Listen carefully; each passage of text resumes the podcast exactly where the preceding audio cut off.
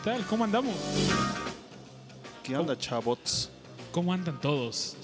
Muy ácidos, ¿no? Andábamos en el Tripping Light Fantastic. Sí, oigan, como que siento que me escucho bajito. Ahí estoy. Hey, ¿qué tal? Pues bienvenidos a una emisión más del podcast de Discomanía. ¿Qué tal? ¿Cómo estamos esta noche, chavos? Pues muy prendidos, ya listos para echar el rock, ¿no? Sí, acá con toda la pinche actitud de jueves de casi quincena. Nos vamos a gastar lo que no tenemos. Excelente, excelente. Pues bueno, aquí tenemos a nuestro buen amigo Jay Vicious. ¿Qué tal? ¿Cómo estás, Jay? Muy bien, muy contento. Este pinta para un programa bastante interesante hoy, ¿no? ¿Por qué estás tan seguro de ello? Porque por ahí me llegó un rumor como de que se va a poner medio progresivo el asunto. Porque yo lo dijo. Los periódicos lo decían en la mañana y por ahí me crucé con la noticia. En el periódico decía que el Discomanía de hoy iba a estar locochón. Exacto. López Dóriga abrió con eso. eh. Lo dijo López Dóriga. Sí, Oye, lo dijo López López Dóriga todavía está en la tele Rash. Sí, todavía. Oigan, pues también aquí tenemos a nuestro buen amigo Rash. Lo pueden seguir en Twitter como Rash Pro, a Jay como Jay Vicious MX. Y tenemos una noticia esta noche. Se suma al Team Discomanía nuestro buen amigo Richard Kaufman. Un Qué aplauso a nuestro chavos. amigo Richard. Qué honor, qué gusto. Acá los 50 fans que vinieron al show en vivo este, están gritando de emoción por la noticia. Le están dando hasta de tundas acá al joven, ¿eh? Pues qué bueno. Así es, así es, así es. Y pues bueno, bienvenido Richard al programa. ¿Cómo, cómo estás hoy? Bien, sí, muy tranquilo, muy feliz y looking forward a, a los próximos episodios aquí en el estudio de, de Discomanía. Oye, excelente, excelente, pues muchas gracias. Y también parte del equipo de Discomanía tenemos a nuestro buen amigo, al buen Aure Carvajal. Lo pueden seguir en Twitter como Aure-Carvajal. Aure. Y nosotros somos ¿Escuchas, Aure? Discomanía. Manifiéstate, Aure. Y pues bueno, para empezar un poquito el programa, queremos dar las gracias que pues me invitaron al programa de Ya Te Digo. Estuvimos el, este lunes ahí en el podcast con nuestros buenos amigos Asher y Manuel Tenedor y pues les mandamos un abrazo. Ya los invitamos a ver si un día pronto se acercan a los micrófonos de Discomanía. Sería bueno platicar con ellos, ¿no? Ya tiene un rato que no tenemos al tenedor por aquí. Sí, sí, sí. Y pues, ¿qué, qué más ha pasado en la semana? Ah, oigan, ¿saben qué es el Día del Rock? ¿Sabían que existió un Día del Rock? ¿Quieren rock? Claro que sí. Yo pensé claro. que todos los días eran de rock. Sí, es nada más como para enfatizarlo, pero sí todos los días son de rock. Exacto, ¿no? Así es, todos los días debería ser el Día del Rock, pero ¿Qué escuchaste hoy en el día? No, no, sí, el día de rock, ¿qué escucharon? El día Paul del rock. McCartney. ¿Sí? Yo sí. Bueno, estaba celebrando una noticia que apareció hace dos semanas, luego se las comparto, pero escuché mucho Pink Floyd hoy. ¿Ah, sí? Sí. Escuché Justo con eso abrimos, ¿no? los early albums, sí, hoy hubo mucho Roger Waters en el pre-show, que si llegan temprano, antes de que comencemos el show en vivo, pueden disfrutar de rolas sin, sin plática. Exacto. Entonces Es el- se llama el pre-show. Tú, mi estimado Jay, ¿qué, qué anduviste escuchando? Estuve escuchando Rush, hablando como de progresivo. Entonces me metí ahí por ahí unos disquitos de Rush Buena onda. para ¿eh? amenizar, amenizar ahí la, la jornada Godín. Buena onda, buena onda. Pesada la jornada. ¿Y qué tal es la jornada, jornada Godín con Rush? eh? Te aceleras así, me imagino escuchando YYC o algo así. Sí, sí, es bien estresante porque quieres así despelucarte y tienes que mantener como, como la cordura en tu estación de trabajo. Quieres mover la mata y no puedes. Exacto, así como que volteas y dices, no, este, creo que mejor finjo que estoy escuchando a Alejandro Sanz o algo así. Tú, mi Rush, ah, escuchaste a Paul, ¿no? ¿Qué Había escuchado Paul McCartney. Bueno, es que hace poco, el mes pasado, salió una compilación de pues de toda su carrera como solista. Bueno, desde que salió de los Beatles hasta la fecha. Se llama Pure de Pure McCartney. Y este bastante bueno, muy bueno. me gusta mucho porque la selección que agarran pues es única. No, hay algunas canciones que nunca habían salido en una, en una compilación. Entonces, una de las que me gustó mucho, por cierto, es la de la de 1985. Muy buena. 1985. Hace poco le hicieron una, un remix ahí con, con un par de DJs famosillos que yo no conozco, pero bueno, según muy famosillos. ¿Qué opinas de todos esos remixes como modernones y más este EDM, de cosas así más Pues, clasiconas? eh, está chistoso porque tratan de llegar obviamente a una generación a la cual no les tocó, ¿no? Exacto. Este, si, eh, si en su caso les gusta y les, o sea, los, a- los acompaña a llegar a figuras tan magistrales como Sir Paul McCartney, pues un aplauso, ¿no? No todas las versiones me gustan. Esta en específico que sacaron de 1980 1985 no me gusta, no me, no me llama mucho porque una de las cosas muy bonitas de esta, de, de esta canción es el piano. El piano que toca Paul McCartney en esta canción es muy buena y en el remix lo cortan completamente. Entonces, también hay que no, saber hacer un remix y Sí. conservarlo lo esencial. Lo, esencial, ¿no? Del, del track, ¿no? Sí. Oigan, pues fíjense que yo esta semana estuve escuchando a Supertramp Uh, muy bueno. y justamente me enteré de algo. Me mandaron por ahí una imagen que cumplió 90 años la, la camarera que sale en la portada de Breakfast in America. Qué loco. 90 añotes. ¿Cómo la ven? Qué loco. Sí, va a ser entonces- como Dinner in America. Yo creo que sacarán otra versión, algo así. Sí, sí, sí. No, y aparte es uno de mis discos favoritos y Muy bueno. se me hace bastante chido. La otra vez estaba este, buscando vinilos y me topé con una edición de lujo del Breakfast in America. 800 pesitos. Órale, ¿y qué traía esa edición de lujo? Traía un sleeve de plástico metalizado bastante chido. eh, y venía con, hasta- con números de certificado de se hicieron solamente tantas chingadas copias de este disco. Órale. y cosas por el- ¿Recuerdas cuántas eran? ¿Cuántas copias? Creo que eran como 10 mil No o menos. tanto. Sí, es limitado. Sí, es limitado una. Órale, órale. Oigan, pues bueno, yo les quería platicar un poquito también del Día Mundial del Rock. Sí, es Que nos- cierto. Ese era el punto. ¿Quieren rock? Queremos rock. Y que justamente, bueno, esto nació a raíz del primer festival de Live Aid, el 13 de julio de 1985. Fue una iniciativa que resultó de la preocupación del actor y músico Bob Gelfold y de otros, ¿no? Por la precaria situación que se vivía en Etiopía. Ya saben, ¿no? La falta de agua, comida y costaba la vida de muchas personas. Este concierto se llevó a cabo en, en Wembley, en Londres, ¿no? También hubo una sede alterna en Estados Unidos, en el JF Kennedy. ¿Ah, sí? Sí. Fue simultáneo, si mal no recuerdo. Órale, qué, qué- qué chido. Eh, pues bueno, por lo menos en Londres asistieron 72 mil personas. En, en ese, eh, en ese Live Aid está la actuación de Queen más emblemática de toda su vida. La verdad es que su poco tiempo que estuvieron en el escenario en ese, pff, qué conciertazo. Oigan, y si me preguntan, pues, ¿quiénes tocaron? Pues empecemos por Inglaterra, ¿no? Claro. Alguno de ellos fue Status Quo, de Style, de Style Council, De Who. de Who. Sí, de Who. Sí, ah, The cierto, Who. cierto, sí. De Bottom Rats, Ultravox, Elvis Costello, Sade, Sting, Phil Collins, U2, Dire Straits. Paul McCartney, Elton John. Oye, Richard, y justamente en la semana estábamos hablando de los Dire Straits, ¿no? Sí, sobre todo de una rola en específico. eh, Sultans of Swing. Ah, claro. Y de una versión en específico. La del concierto en, eh, en- que se llama Alchemy. Es una. Tocan Sultans of Swing, pero el solo es mayormente impro- improvisado. O sea, y queda salvaje. Esa, esa versión en específico, búsquenla, es del concierto Alchemy. Es la mejor. Sí, brutal. Y bueno, por ahí también estuvo, pues, de, eh, Elton John, Paul McCartney. Y pues bueno, Dire Straits, en específico su guitarrista Mark Knopfler, pues era carnalazo de Eric Clapton, ¿no? Ah, también salió Eric Clapton. Pero Clapton estaba tocando por otro lado en Gabacho, ¿no? Ahí estaba con, con los Fortov, Black Sabbath, Rick- con Rick Springfield, Crosby, Stills, Nash and Young. Ah, no, todavía- ya, ya no estaba Neil Young ahí, ¿no? Judas Priest, Beach Boys, The Pretenders, Santana, Madonna, Tom Petty, Neil Young como solista porque no tocó con Crosby, Stills and Nash, Phil Collins, su carnal de Mark Knopfler que decíamos Eric Clapton, Led Zeppelin, Duran Duran, que por cierto vi que hace poco streameó algo por Periscope, un concierto o algo así.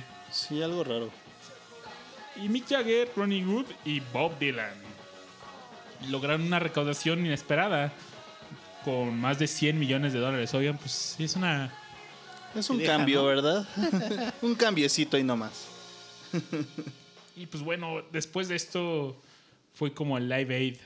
Se fue agarrando pues nombre y fue pues, un, un festival pues realmente humanitario, ¿no?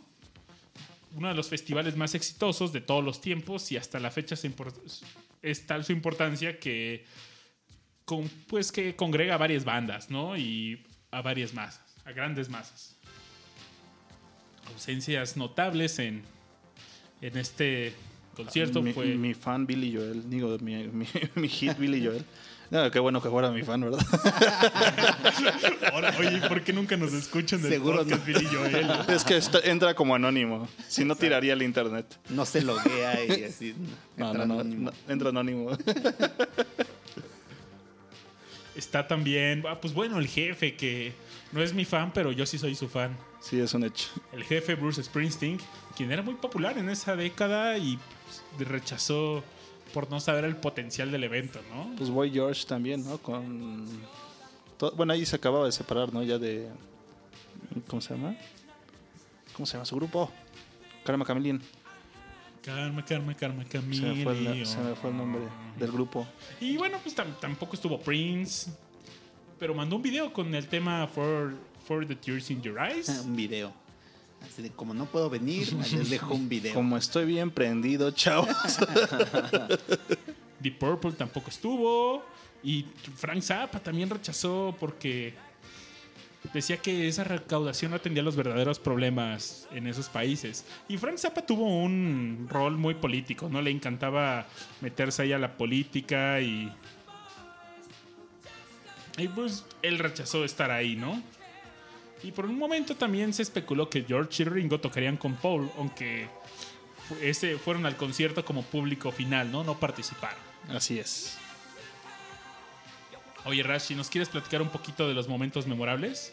Bueno, mira, el- lo que les decía, ese, ese concierto, bueno, esa actuación de Queen en, en Inglaterra, eh, cuando se pone a corear con el público. "Eo, eo", Está excelente, güey.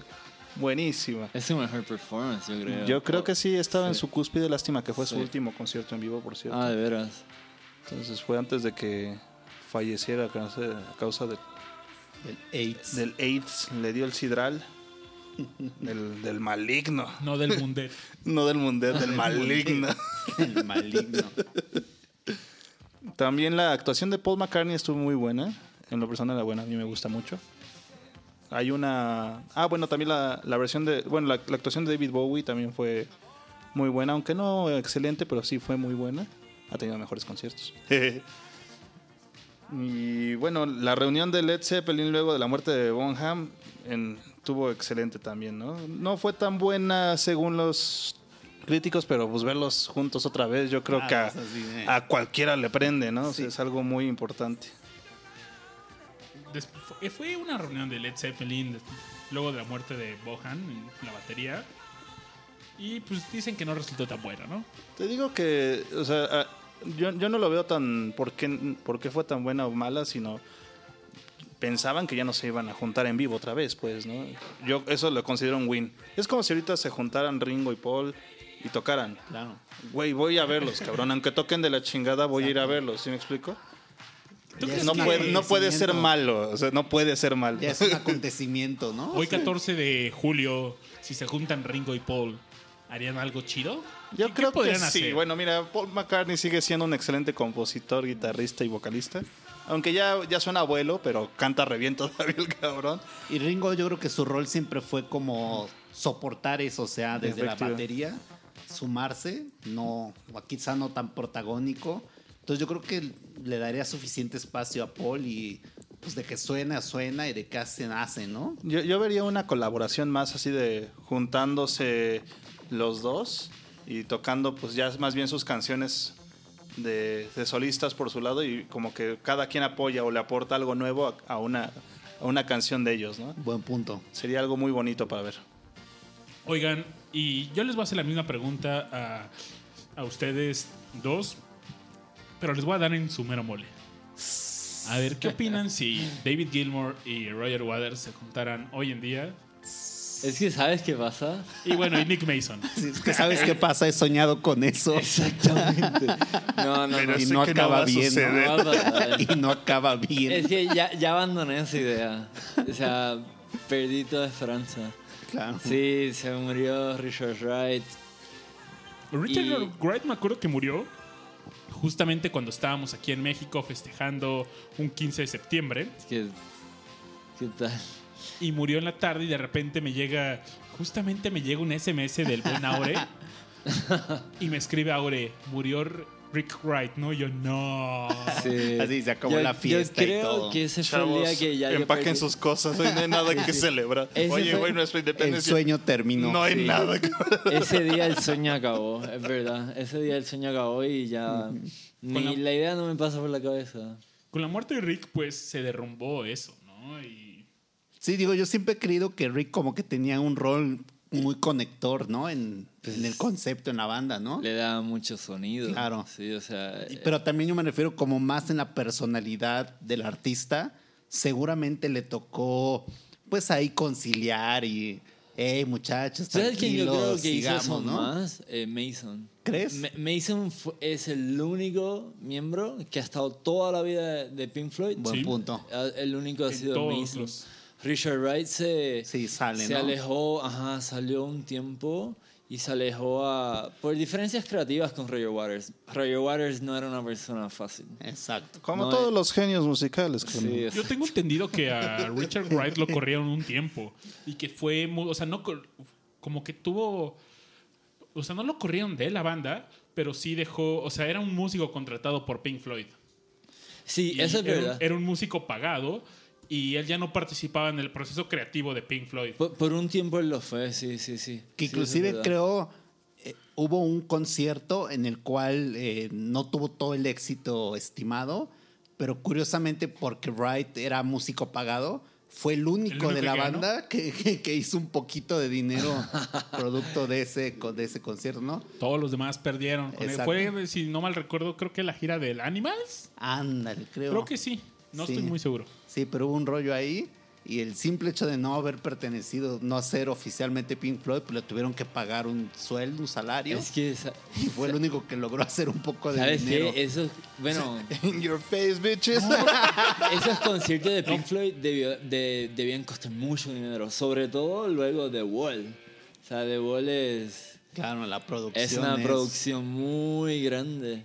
Pero entonces supongo, bueno, pero por ejemplo en Animals inflaban este cochino Ah, sí, el pig. rosado Sí, cómo no. y lo volaban. O sea, ¿quién Que hacía todavía eso? lo hace Roger Waters, ¿no? Cuando Sí, sí. Cuando- sí, cuando también construye la pared. Eh, no manches. A ese todavía tengo esperanzas de, de ir un día a ver The Wall. Ese todavía. Pues, Roger Waters anda en tour. No sé si ahora, Va pero. a hace- venir, va a venir en un par de, como en un mes, Jay. No. En septiembre, ¿no? Está- Sí, sí, sí.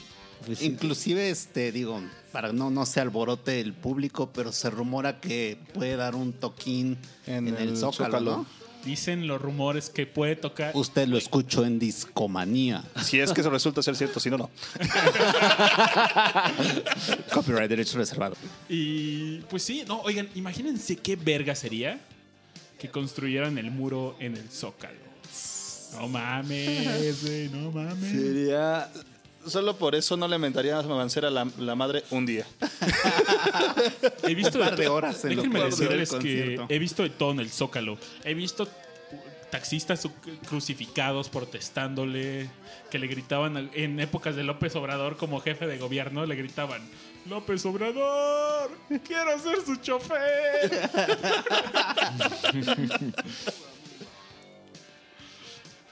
Sí, Imagínense, qué loco sería que construyeran del muro ahí. Si hacen eso sería como para rentarse de los hotelitos que están ahí con balconcito Sí, y todo. sí, sí, sí, Imagínense ver ese show ahí. Háganlo, háganlo, apuéstenle, pongan su...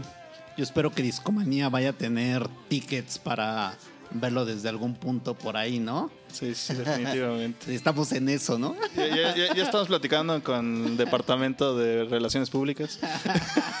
claro que sí, seguro. Stay tuned. Aure. Aure. Síguenos. Aure. Ah, mira. hey, Alien Dude. Pues sí, oigan, y Richard, teníamos también otra muy buena noticia relevante a Pink Floyd, ¿no? ¿Qué te parece si nos vamos a una rola Venga. y vamos a nuestro siguiente... te- ¿Quieres ir adelantando algo o nos vamos a la No, rola? cliffhanger, Sí, cliffhanger. cliffhanger. Ok, Cliffhanger. ok. Oigan, y también los queremos invitar, pues eh, estamos en nuestra página de Facebook también. Búsquenos como Discomanía Podcast en Facebook. En Twitter estamos como Discomanía-FM. Síganos, por favor. Y también pueden encontrar todos los episodios, bueno, casi todos, en SoundCloud, en iTunes y en nuestro sitio discomanía.fm. Y bueno, vámonos a una rolita como... A ver, vamos a ver, por aquí nuestro buen amigo Aure ya nos había escogido una canción. Aure, aure. He can talk, he can talk. I can sing. Listo, ya la encontré por ahí. Nuestro buen amigo Aure quería escuchar rock and roll de Led Zeppelin y... Pues bueno, vamos a darle y regresamos con un poco más. ¿Qué pasó? A Laure no se le da. No, ¿qué pasó? Yo Es, pues, es una deidad. ni la es una deidad, no se le da ni la hora, ¿no? Vámonos a la rola. Been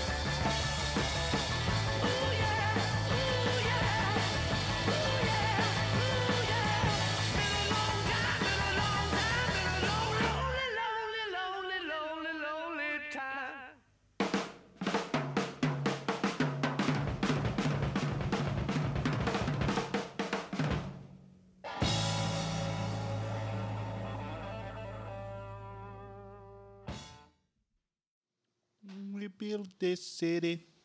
Oigan, pues. We built this city on rock and roll. Qué buena rola, ¿no? Oigan, queremos aprovechar. ¿Cuál pues, de las dos?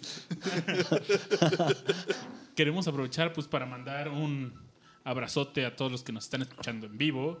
Tenemos ahorita pues varias personas, entre ellas pues, oigan, tenemos a alguien que nos escucha desde Nueva York. Un abrazo a nuestro buen amigo un Rob. New York City boy. Rob, abrazo, amigo. Un abrazo hasta allá y también tenemos pues, bueno, por ahí está nuestra buena amiga Nanza, Lourdes Ávila, Omar Manuel, José Ángel Flores, Carlos Alberto Cruz. Por ahí está también Claudio Spock, ¿eh? Un abrazo, amigo. Tenía un rato que no te vimos por acá, carnal. Cristo Rey, Eduardo Reyes, Elvis Tech. Qué buen nickname. Greta. Pepe Zúñiga y cinco personas más que aún no se han registrado en MixLR. También pueden registrarse y pues participar en el chat, ¿no? Están muy callados en este chat y No, ya está aprendiéndose. Están Ya- ya se prendiéndose. están poniendo las pilas. Como que ya les llegó la Energizer. Richard, acaba de pasar algo muy, muy loco. Súper loco. ¿En la calle? O aquí- Es que tenemos una, una buena historia de algo que, que también es reciente, casi tan reciente como el Día de Rock. Se la compartimos a ver quién más anda en esta onda. Va, va, va, pues siempre tenemos un tema off topic en Discomanía y vamos a lanzarlo, ¿no? Va. ¿Estamos jugando Pokémon Go, amigos? Por favor. Por favor, que. Por Obviamente. Favor, obviamente. Hasta la pregunta ofende, carnal, pues. Claro. ¿Hay algo más en la vida? Sí, si nos pudieran ver ahorita, de hecho tengo el Pokémon Go en el celular. Oigan, yo encontré un dato bien chido. Reporta Spotify que subió 300% las escuchas de- del Poker Rap en, en- en- dentro de la plataforma de Spotify. Es que- 300%. Sí, sí, sí. Qué oso que, que alguien se detenga y te diga Pokémon Rap ahora y que no puedas cantarlo. Estás pero de la chingada. Deberías darte un tiro en ese momento.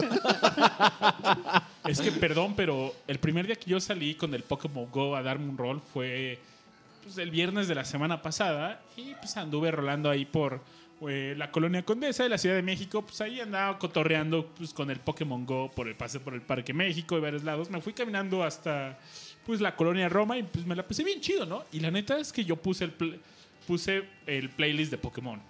Es que es lo más apropiado para volverse un Pokémon Master. Tan, tan, tan, tan, tan, taran, tan, tan, tan, taran, taran.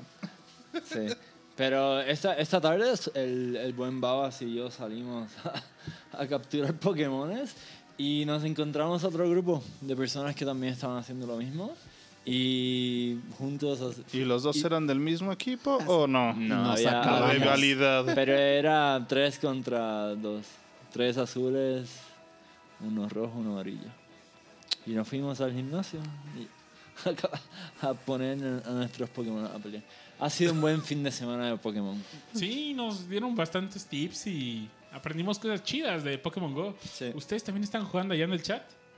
Díganos, por favor. Y también, Si no lo están haciendo, háganlo, por favor. y si nos están escuchando, Pero en- después de Discomanía. si no nos están escuchando en viva, pues también arrobenos en Twitter o coméntenos en Facebook. Nos gustaría saber qué tanto se está moviendo esto, ¿no? Tenemos acciones en la compañía Pokémon Go. Oye, pues, que subió como 40% de las acciones de Nintendo, ¿no? Ahorita subió, solamente en una semana subió 7 billones de dólares su valor en la bolsa. Fue la salvación, ¿no? Digo, Eh, Nintendo saca una Bueno. consola y imprime dinero, entonces no hay problema. Pero tampoco están en sus mejores épocas, yo creo. No, desde el 10 no.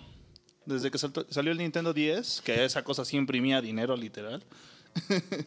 Tiene un rato que no están tan, tan a la venta. como pero que perdió posicionamiento, ¿no? Digo, Pues y es eso que, yo no soy tan gamer, pero de repente se experimentaron dejó de demasiado escuchar, ¿no? los chavos. O sea, con, con el Wii y con el Wii U experimentaron demasiado en los controles y en la forma de interactuar con un juego. Y como que a mucha gente le gustó el cambio tan agresivo, ¿no? La verdad es que es algo que les costó un poco de dinero, pero ahorita mira, sacas un juego Casual. de Pokémon y casual ya pues cachas un Icans como lo estoy haciendo ahorita, ¿verdad? Pero bueno, tenemos también otra notición, ¿no? O ¿Cuál, cuál de todas? Comenzamos con el segundo tema. sí, sí, sí, ¿no? El notición es hace poco Pink Floyd, bueno, Gilmore regresó a Pompeya. ¿Vieron, ¿vieron esa noticia? Cuéntanos más de esa ¿Cuán- noticia. ¿Cuántos años? Bueno, No, pues, ¿cuándo fue el, Tell me el, more, el, el concierto en Pompeya? Fue hace 45 años, yo creo. En Fácil. 1972. 72, pues casi 45, sí. Ha pasado mucho. Que el concepto es buenísimo, ¿no? O sea, ¿Han visto? esta vibra como de estar allí. Sí, sí, o sea, medio, ponen... ¿no? Es como si sacan a Pompeya de Italia y la ponen en el espacio. Claro. Sí, Sí, sí, sí. ¿no? No, y lo curioso es que era un concierto sin público. Exacto. Estaban Sí. David Gilmour, Roger Waters, Nick Mason, Rick Wright tocando a nada. Sí. En medio de. Había mucha improvisación, ¿no? Hubo, hubo improvisación, entonces no es lo mismo eh, haber escuchado las canciones que salen en DVD que ver el DVD. O sea, el DVD, eh, David Gilmer se sienta allí en el piso de Pompeya y empieza a agarrar todos los controles de sus pedales, ¿no? Pone, pone la, la guitarra sobre sus piernas y, y sonidos loquísimos. Roger Waters pegándole al, al gong súper fuerte. Exacto. Gong. No, y la toma así, de, o sea, la fotografía de ese, de, ese, de ese concierto. de es mucho de la esencia de Floyd, ¿no? Sí. Digamos, eh, hablando de las eras, que ahí poco a poco lo platicaremos, pero en un inicio como que era valorar mucho ese, ese concepto de Floyd que siempre estaban buscando nuevas formas, ¿no? Sie- Nuevos siem- sonidos. Claro, ¿no? siempre hubo mucho, mucho arte. Mucho. Exacto. O sea, por ejemplo, en los conciertos, desde entonces y hasta hoy día, eh, el show de luces. O sea, Claro. todos los conciertos tienen un show de luces, de, ra- eh, de rayos láseres, de pantallas y de proyectar sobre ellas. Sí, tiene que ser una escenarios. experiencia, ¿no? Sí, todo- todos son eso, una experiencia y pues, lo ves en Pompeya. Pero bueno, para 1972, ¿qué había pasado en Pink Floyd, no? Habían ya liberado su primer álbum de Piper and the Gates of Town. Ahí originalmente, pues. Fue en 64, 65. 67. 67, sí, es verdad. 67. Oigan, por ahí sabían que el, sabían el origen del título de este álbum. No, ¿cuál es? Es el título de un capítulo de, de ¿cómo se llama este libro? Del El viento en los sauces, se llama. Ujú. Es el nombre de un capítulo de ahí y que a Sid Barrett le encantaba ese libro y de ahí lo tomó, ¿no? Sí. Pues Sid Barrett sí fue un gran genio de Pink Floyd. tipa- sí, qué tipazo, y, pero se nos deschavetó muy rápido, ¿no? Es que yo creo que sí le entraba durísimo, ¿no? Pues digo, la, la- Con todo. Sí, Sí, la, exacto, la sea. banda realmente no era de drogas, o sea, no, no le entraba a las drogas así como les decía, "Ah, son usuarios de droga. Pero Sid Barrett, pues sí estuvo con, con el ácido y, y se le empezó a hacer muy difícil a la banda. O sea, habían eh, Sid Barrett tocaba la guitarra y luego habían eh, conciertos completos donde Ya no Sid podía no nada, tocaba ¿no? la guitarra y todo lo hacía Gilmore. Entonces, la, la historia de cómo Sid uh, se va de la banda, eh, pues el, el- la- Roger Waters estaba pasando, buscando a los miembros de la banda, ¿no? A David, a Rick, a, a Nick. Y, le y, y, y Waters dice, oye, buscamos a Sid. Y el resto le dicen, nah, ¿para qué? Vamos al concierto y ya. Y lo empezaron dejar afuera y luego, pues la salud mental de Sid Barrett también andaba mal. Y se dejó la banda. Nunca se olvidó. O sea, porque, por ejemplo, eh, Roger Waters y Sid eran amigos desde, desde pequeños, desde la primaria. Entonces, eh, sí, sí se le tenía mucho aprecio. O sea, se le tuvo que dejar por algo de que, pues, una banda es un trabajo, hay que tomarlo Claro. en serio también. Pero, pero hay canciones como Wish You Were Here o Shine, Shine, Shine on You, Crazy Shine Diamond, On. hay una Claro. leyenda donde dicen que son las iniciales de... Es un mito, ¿no? Que realmente yo digo que es coincidencia, o tal vez no, no sé, pero Con Pink ¿O no? Es que no se puede saber, pero Shine on You, Crazy Diamond, si, si ven las iniciales de cada, de cada palabra, dicen Sid. Claro. Sí, eh, Pink Floyd le gustaba jugar mucho con eso. También he escuchado el rumor sobre eh, El Mago de Oz y escuchar Dark Side of the Moon. Ah, que ¿Lo han la hecho? sincronía para... No, no lo he hecho. Sí, pero- yo sí. Eh, ¿Y sí, más o menos? Sí, es que luego Ese es rumor este, es bueno. este efecto, ¿no? Que ya te lo contaron, entonces lo empiezas a ver todo, ¿no? La, la, cómo la música marca partes de la película. Y lo ves, y- pero sí, sí hay algo. Sí, hay algo. Sí sientes una conexión. Sí, sí. ¿A quién se le habrá ocurrido eso? ¿Será de la banda? La banda siempre lo negó. O sea, la Sí, banda sí, sí, nunca, totalmente. nunca dijo eso fue a propósito. Pero, Pero, oigan, y para, pues bueno, para los que no conocen mucho del tema, estábamos hablando de Sid Barrett. Sid Barrett era el guitarrista y fue en su momento líder de la banda de Pink Floyd. Realmente solo se mantuvo en el primer álbum de la banda de Pink Floyd, ¿no? Los integrantes pues eran eh, en ese entonces Roger Water y Rick- eh, Nick Mason y Richard Wright, ¿no? David Gilmour todavía no figuraba en este primer álbum y él se integra hasta el siguiente álbum. Este fue el. ¿Cómo se llama el que sigue? Es A Saucer Full of Secrets. sí, A Exacto. Saucer Full of Secrets, ¿no? Este disco fue en 1968. Fue donde ya pasa todo esto que nos contaba Richard, ¿no? Pues este Sid Barrett le empieza a entrar duro a las drogas, se atasca y pues la plantita esta de Vive sin drogas estaría muy, Llegó muy tarde, muy- ¿no? llegó muy, tar- muy tarde a esto, ¿no? Ah, es que Richard seguro no, no sabe eso. no, no la sé. Es que aquí en México, en la televisión abierta, había un comercial TV Azteca. de televisión azteca donde salía en el comercial una plantita que te daba miedo, güey, que decía vive sin drogas. o sea, Pero la pinche plantita se veía bien marihuana. Sí, sí, Estaba prendida. Ah, bueno. Aparte Toda colores acá, colorida, ¿no? sí. Así como Colores bien intensos. acá. ¿Sabes qué me dicen en mi país? En Puerto Rico dicen predicando la moral en, can- en calzoncillo. Ándale. Efectivamente, mejor. mejor. eh, ¿Ideología? No. Mejor referencia no podría haber. exacto. Oigan, mien- estaba mintiendo.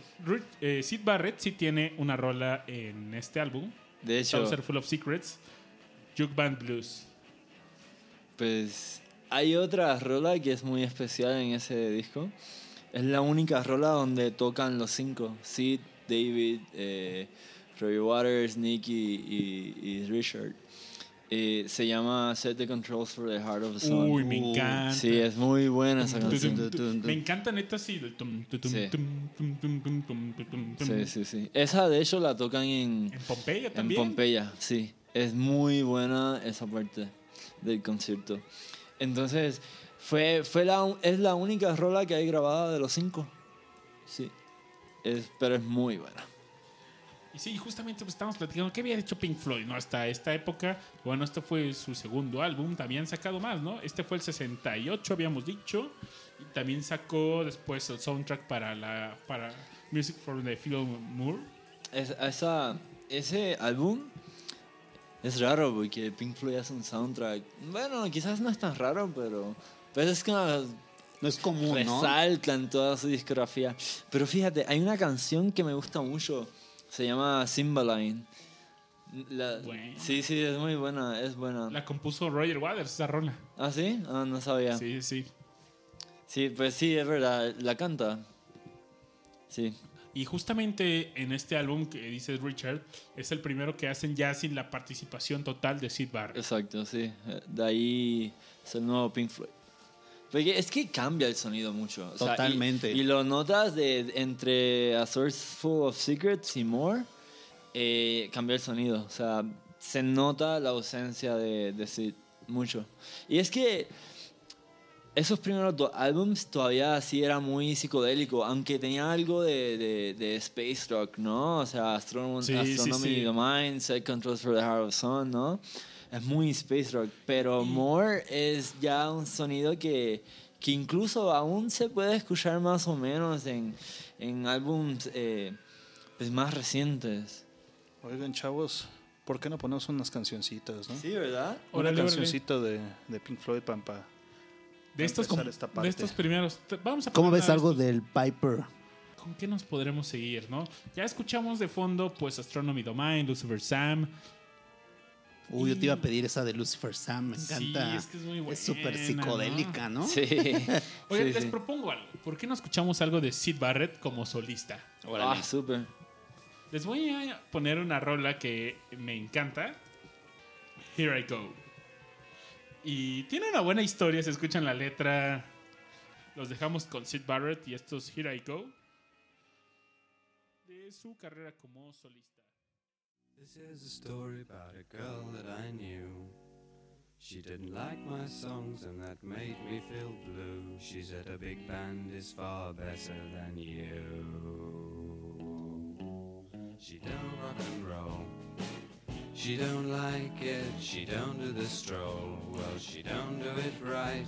Well, everything's wrong, and my patience was gone when I woke one morning and remembered this song. Kinda catchy. I hope that she will talk to me now and even allow me to hold her hand and forget that old band. I strolled around to her pad. Her light was off, and that's bad. Her sister said that my girl was gone. But come inside, boy, and play, play, play me a song. I said, yeah. Here I go. She's kinda cute, don't you know that after a while of seeing a smile, I knew we could make it, make it in style.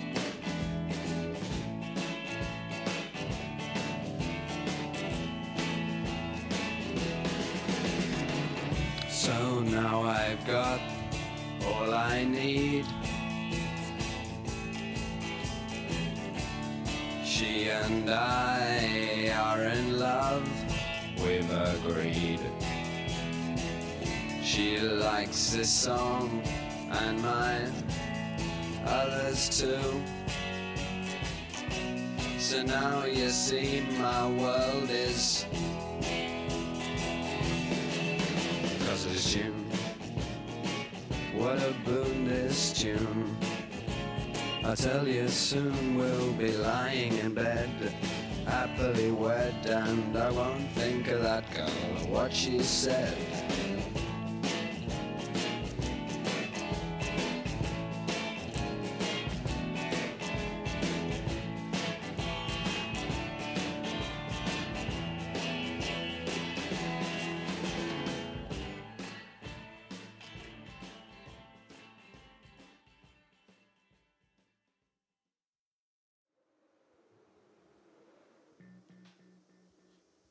There anybody out there?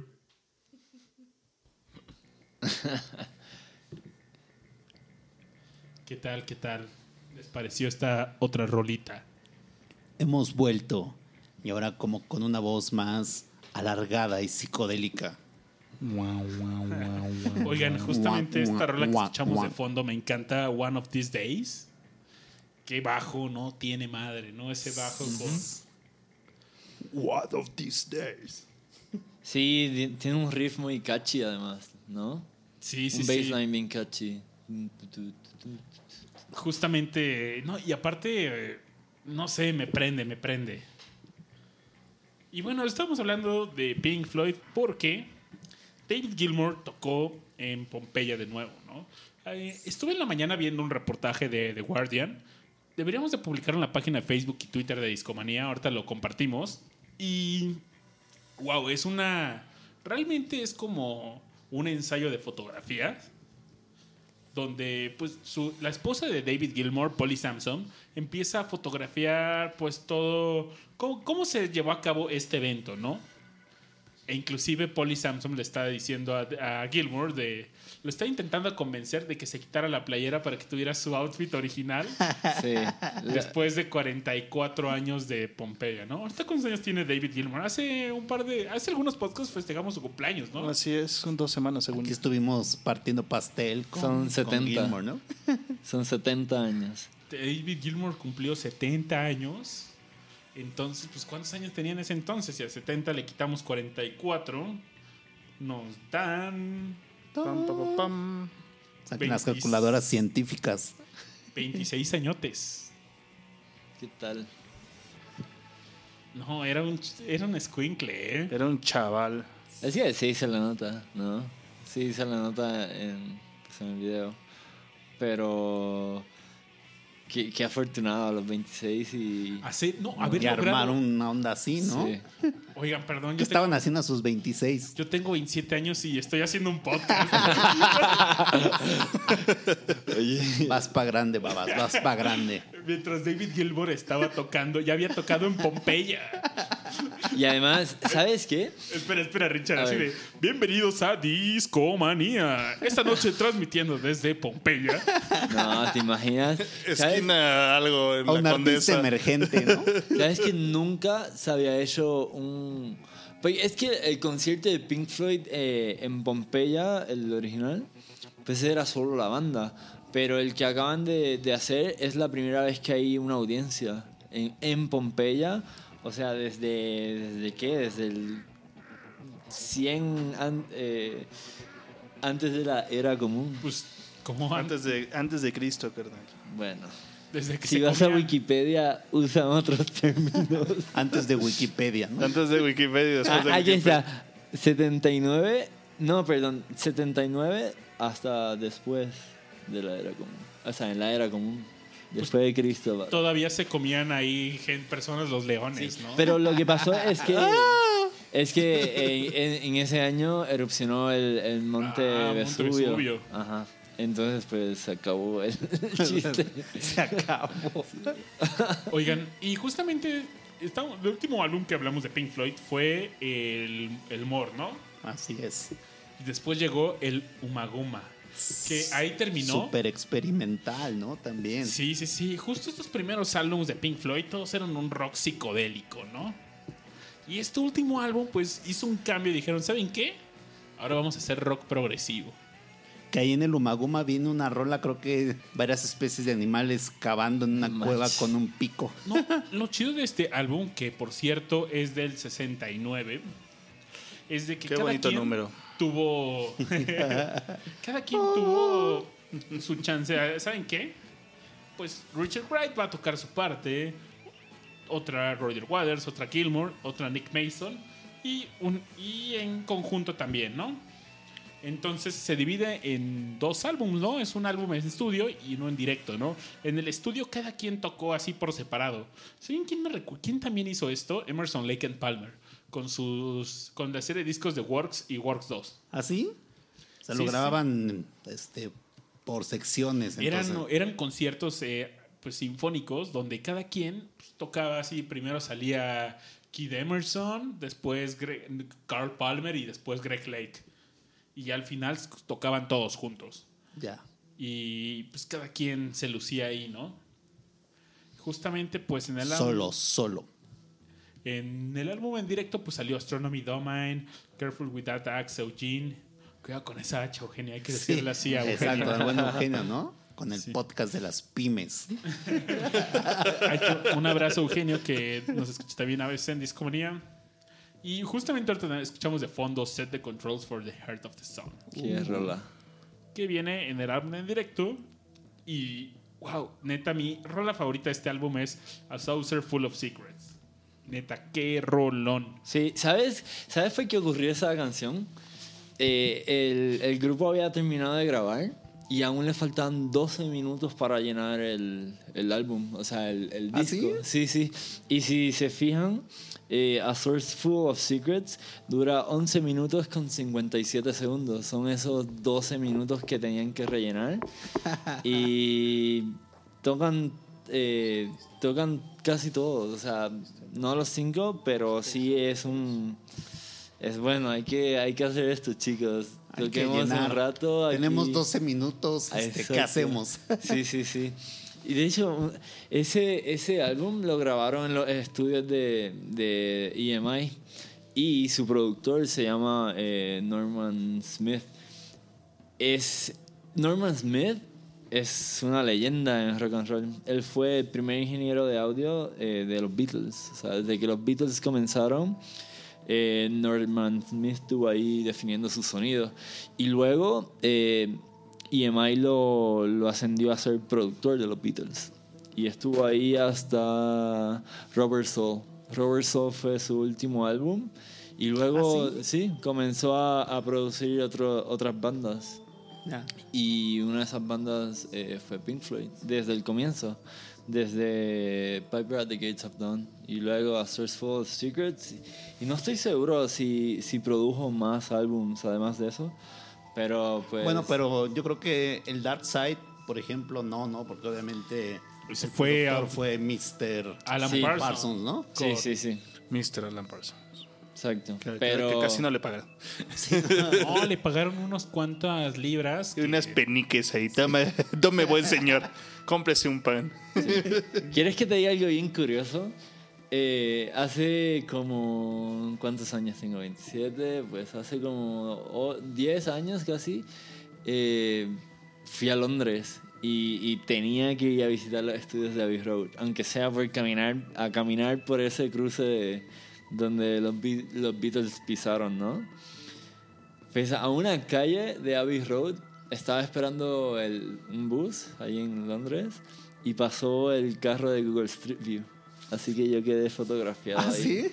Muy cerca, a una calle de Abbey Road y, y siempre... Vamos a googlear ahí la Sí, esquina en la que estabas esperando cruzar. Sí, no manches. Y ahí te veremos ahí. Yo, yo ahí saludando a la cámara emocionado. Vas a salir todo borrado de Sí, la cara. te borran la cara. Pero, pero soy yo.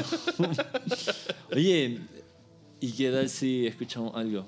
¿Qué al- ¿De qué álbum, a qué álbum nos movemos ahora? Pues terminamos el Umagoma. Mm, ¿Por qué no algo ya del Live at Pompeii? Déjenme ver si lo tengo a la mano. Va. Órale. Eh, Live at. Pompeii. Luego vienen unos álbumes buenísimos. Atom Heart, Atom Heart Mother. Uy, Lo que falta. Sí, hay una canción que es muy apropiada para el verano. Se llama Su- Summer 68, que me gustó mucho. Uf. Sí, sí, sí. De hecho, es una canción que cuando era más chavo, oye, que, que le sacaba samples a las canciones. De, a esa canción le puedes sacar muchos samples para, para hacer música. Sí, sí. Oye, no tengo a la mano este álbum, pero Pero hemos escuchado rolas que han aparecido. sí, exacto. Eh, que ya aparecieron en el concierto en Pompeya. La interpretación son un poco diferentes, pero. Pero ya mismo le ponemos un, un enlace en las redes sociales para que lo O vean. esa del, del Umaguma, de varias especies de animales. Digo, nada más para que la gente entienda qué nivel de acidez estaba cargando, El LCD estaba cabrón. qué, qué nivel de LSD se contaba en esa época. Y si nos movemos a algo más reciente como Metal. Ya Metal empieza a sacar Sí, ya. sonido que muy. Ya te lo No, puedes topar en la radio, Claro, tal vez. Nos Metal. dice Roger en el chat que sí ya pusimos Echoes. Egos, no, no hemos puesto Egos. Egos está Lo en que falta. Pero estamos listos para escuchar una canción de 23 minutos y medio. Hoy no van a dormir. Hoy podemos ponernos Echoes, pero ¿han escuchado la versión acústica No, nunca. Es un concierto de en Gilmore. Exactamente, lo toca David Gilmour en el Abbey Road. Buenísimo. Sí, sí, sí, buenísimo. Algún día, si mi vida y mi dinero me lo permite, quisiera pisar ese maldito lugar. Es que Por favor, me ¿Te imagi- orgasmaría en ese momento. los instrumentos que tienen que tener guardados ahí, ¿no? Lo- Los. Eh, Tocar cualquier los- parte de ellos. Ah, lo tocó un Beatle, güey. Espérate. Sí, sí, sí. De hecho, de instrumentos, David Gilmour tiene un setup muy, muy único, muy grande y, y muy impresionante para que salga el sonido de su guitarra. Eh, estaba viendo una foto de- del concierto que tuvo ahora en Pompeya y cuando ves eh, sus pedales, hay casas que tienen tres pedales iguales conectados uno detrás del otro, tube drivers, para darle así distorsión a la guitarra. Tres, uno detrás del otro. Y que por cierto utilizó la misma guitarra que. Sí, sí, sí, sí. Tiene hasta un nickname que no recuerdo, ahorita lo Eh, buscamos. Tú sí lo The recuerdas. Workman. creo- Ese sí, sí, sí, sí. Workman. Sí, es, es una Telecaster, ¿no? Exacto, y que es de las más preciadas de su colección de Sí, sí, sí. De hecho, leí algo muy curioso. En eh, el strap de la guitarra era un strap de guitarra de Jimi Hendrix. Se ¿Ah, lo, sí? sí, se lo regaló su esposa cuando David Gilmour cumplió 60 años. Es- Esos sí Es- son regalos. sí, Y no, ponle o sea- aguacate, por favor. No, pero ¿sabes qué, qué, qué me recuerda un poco una cita que, de, de Newton? Eh, que, que si vi más lejos fue que me paré en los hombros de gigantes. De gigantes. Ahí está Gilmer con, con el strap de un gigante de la guitarra. Jimmy. Definitivamente. Pues que vamos a poner mi buen. Echoes aquí- Pues vamos a poner esta versión de Echoes. Dura seis minutitos que vale. Sí, cada la minuto pena. vale la totalmente. pena.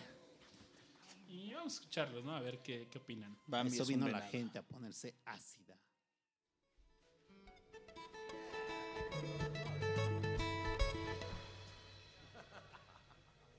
Echoes, the acoustic version.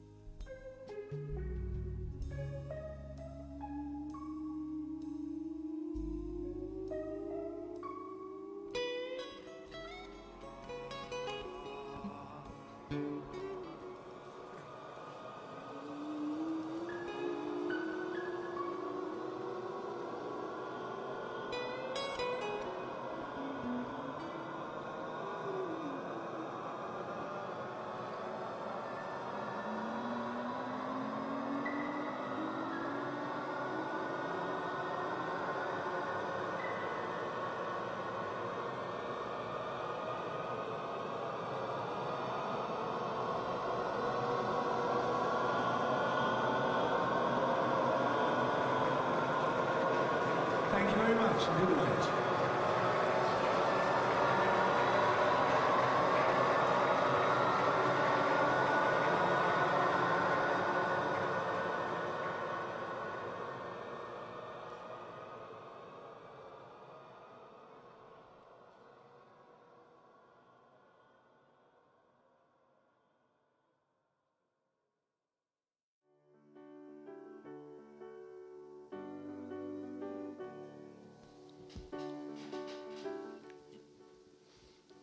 Y bueno, justamente estamos escuchando de fondo por ahí esta rola que nos decía Richard Summer 68. Ah, qué buena. Sí, sí, sí. Es el verano, amigos. Es rola de verano. Exacto, es por eso la traigo. ¿Ya es verano, Richard? Todavía no, sí. Pues no se siente. Pero según yo sí ya. ¿Ya? Pero ya es Pero sí, ya A partir el- del 21 de junio, ¿no? Exactamente, sí. solsticio de verano. No, que no era equinoccio. Equinoccio va, sí, tienes razón. Así de. Equinoccio, no. El solsticio es el día más largo del año. Pero es el solsticio de primavera. O de invierno. De invierno. ¿no? Es que hay de, hay de invierno y de, de verano. ¿Así? Sí. Puede ser. Te doy, te doy eh, la palabra. El invierno es el día más corto. Pero bueno, justamente estamos escuchando esta rola veranosa que viene en el Atom Heart Mother, que es un discote de 1970. Y con este disco Pink Floyd dice, ¿saben qué? Ahora vamos a tocar rock progresivo, ¿no? Dejaron esa psicodelia atrás y... Y no se volvieron cualquier rock progresivo, ¿no? Porque normalmente cuando hablas de rock progresivo suele aparecer en los primeros grupos Pink Floyd, ¿no? Sí, pero Aunque los italianos personalmente siento que están más locos en este aspecto y siguieron trabajando eso. no sé, pero es que luego hay dos tipos de rock progresivo, ¿no? Es que rock progresivo solo te quiere decir algo, no, no, no te define el sonido, quizás te define el estilo, ¿no? O sea, eh, porque por ejemplo tomas ELP o tomas Yes y tomas Pink Floyd y son tres bandas diferentes, pero son rock progresivo. Pero sí, ese, ese es el rock progresivo de Pink Floyd, ¿no? Es, que es un sonido Pink Floyd. Muy pocas bandas recientes, eh, cuando la escucho, eh, digo, wow, esto tiene como algo de Pink Floyd, pero que de, de veras. Y, me, y una de las últimas bandas que me pasó, esto quizás sea debatible entre nosotros, me pasó con Tame Impala, con algún álbum de Tame Impala y dije, "Verga, estos tipos sí están jugando con el sonido, con los instrumentos. Y... Sobre todo con los tiempos también, ¿no? O sea, sí, la, sí, sí. la- la rítmica, ¿no? Sí, Creo que el sí, sí. progresivo eh, se define mucho por los por la rítmica, ¿no? También.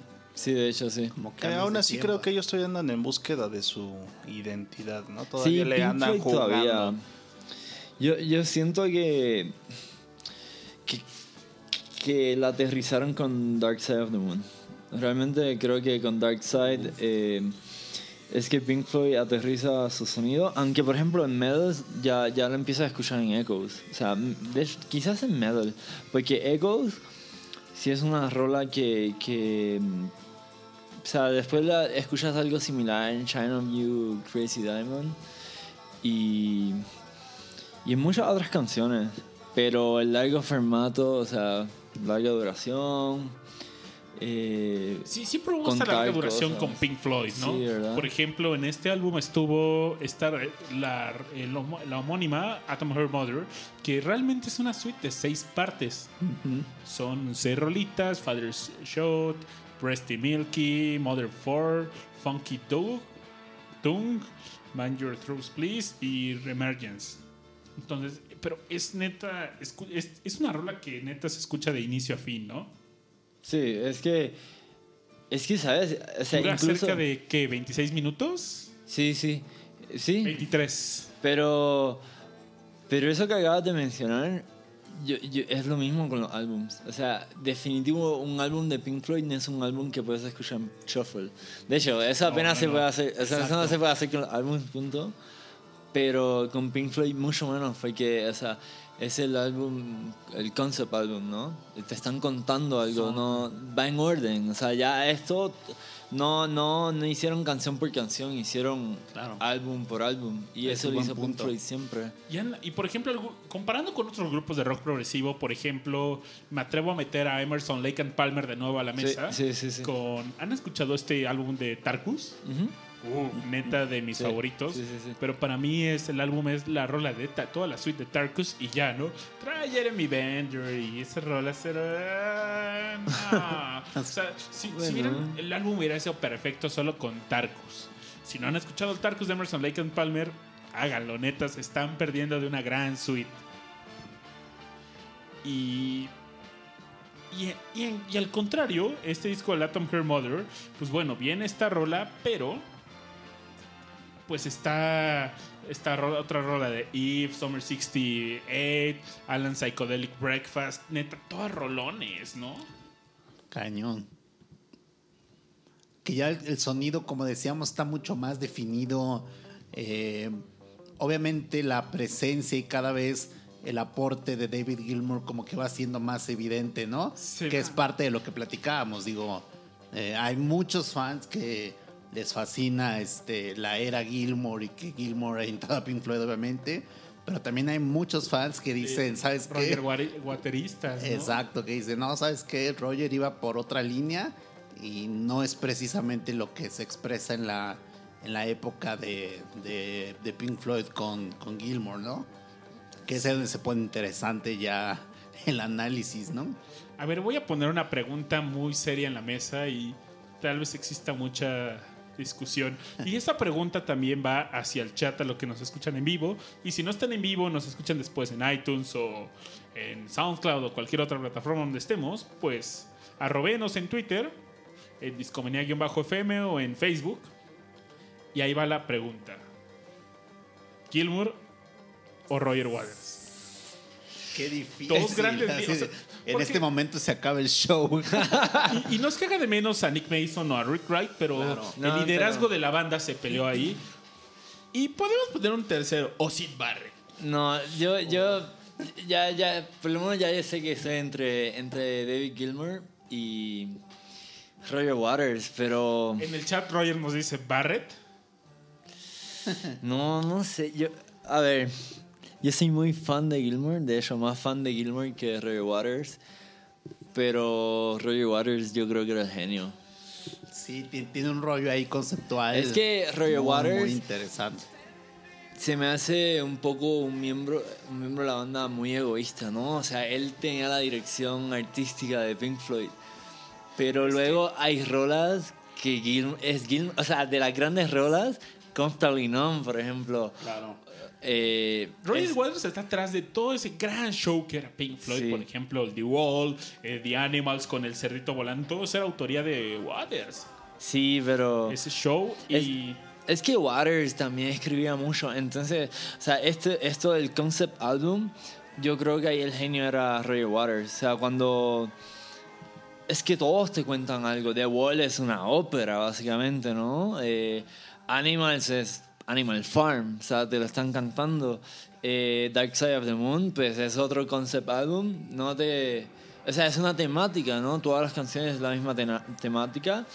Y pues Wish You Were Here, eh, pues abre y cierra con, con una canción, ¿no? O sea, te abren Que no el sé disco, qué opinen, pero ¿no? perdón, como que mi opinión es, yo creo que Gilmour tuvo más influencia en el sonido como tal de la, de la banda y como que Waters más en el concepto y, y rollos más como, por, no sé si por encima o por, De acuerdísimo, de que algo así, acuerdísimo. ¿no? Gilmour Sí. está más presente Sí. en, el, en el sonido per se y Waters más en el concepto, creo, ¿no? Pues sí, No sí. sé, Pero The Wall sin el concepto... Ah, no, no, claro. o Eh, sea, eh, no eso- sería The Wall. Pero no te creas. eh.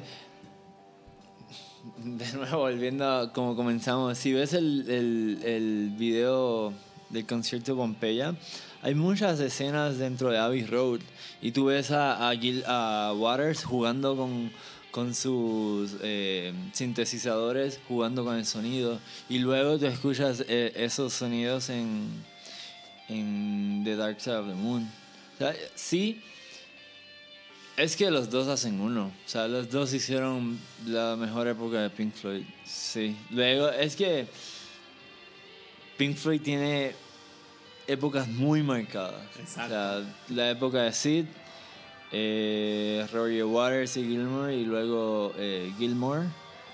Que son tres épocas completamente Y diferentes, Sí, ¿no? muy Exacto. diferentes. Eh, sí, sí. De hecho, pensaba que la pregunta que ibas a hacer y que me estaba dando miedo porque no sabía era cuál es tu álbum favorito. Oh. Es que es muy diferente, pero es Y que llegamos al punto. de- hay tantos tan buenos y son épocas diferentes que dice, Claro. ya no puedo comparar entre algunos. O sea, The Division Bell, a mí me Es encanta buenísimo. ese álbum, pero no se parece a Dark Side of the Moon, Claro, por nada. ejemplo.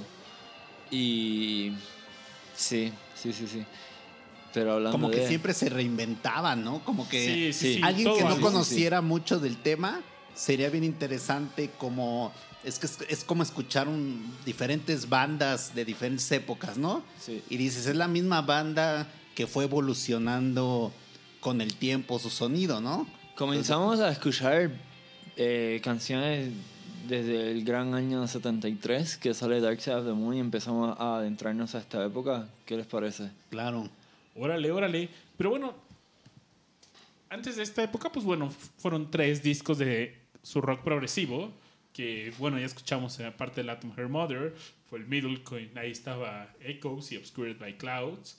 En ese vienen. Pues vienen varias rolitas chidas, ¿no? Sí, sí. De hecho, es, eh, no es de las. No es de los discos más nombrados, pero hay rolas como Obscure by Clouds y también. eh. Ajá, exacto. Eh, What's Up, eh, All the Deal. eh, son, son canciones que, que eran muy buenas, sí. Sí, es un disco que, que se suele olvidar, pero. Era realmente para una película francesa. pues El otro Valle. Otro más.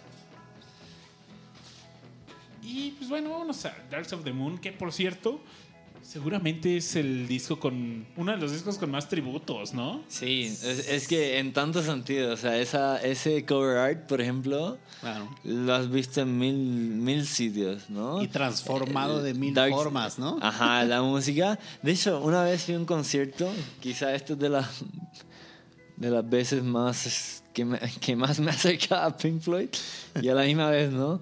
Fui a un concierto de una banda que se llama The Easy All Stars. Hacen covers en reggae de, de o dub de discos muy famosos y Están los Easy Stars, ¿no? esos mismos, exacto. Eh, y Easy Stars All Stars, así se llaman, de hecho. Ajá. Y el de Dark Side of the Moon lo hicieron en vivo completo y estuvo muy bueno. Es el Dub Side of the Moon, The Double Sí, Side of the sí, Moon. También los Flaming Lips tienen eh, su, su versión. Está Dream Theater. He visto hasta. Hay un. Oigan, ¿quieren escuchar algo tropicalón? Como que. Por favor. De verdad. Hazlo, hazlo. Tú sabes que. Yo lo sé. Hazlo. Hazlo. Hazlo. Hay un grupo brasileño Agarre a la de la derecha. que se. No, la verdad es que está muy bueno. Que se hacen llamar. Sacaron un álbum que se llama The Shark Side of the Moon. ¿De cuál? ¿De quién? The Char- no sé cómo se pronuncia, dice The Shark Side of the Moon. Y la portada, pues sale el loguito de. Del Dark Side of the Moon. Y pero sale. That's no moon. Sale una That's a chica y- space station. sale el logo invertido. Y sale en la entrepierna una chica encima de. del pay de pelos. Del pay de pelos. Si pueden, googleenlo y pónganlo The Shark Side of the Moon y les va a salir la portada. Y bueno, vamos a escuchar esto. Está de verdad bastante ¿Cura? divertido. Sí, sí. No, a mí me encanta, ¿eh? Neta, es una muy buena versión. Es una versión tropical. Tropicalizada de El Dark Side of the Moon. Escúchela, muy, muy buena. Y les vamos a dar una probadita aquí de. Pues de este.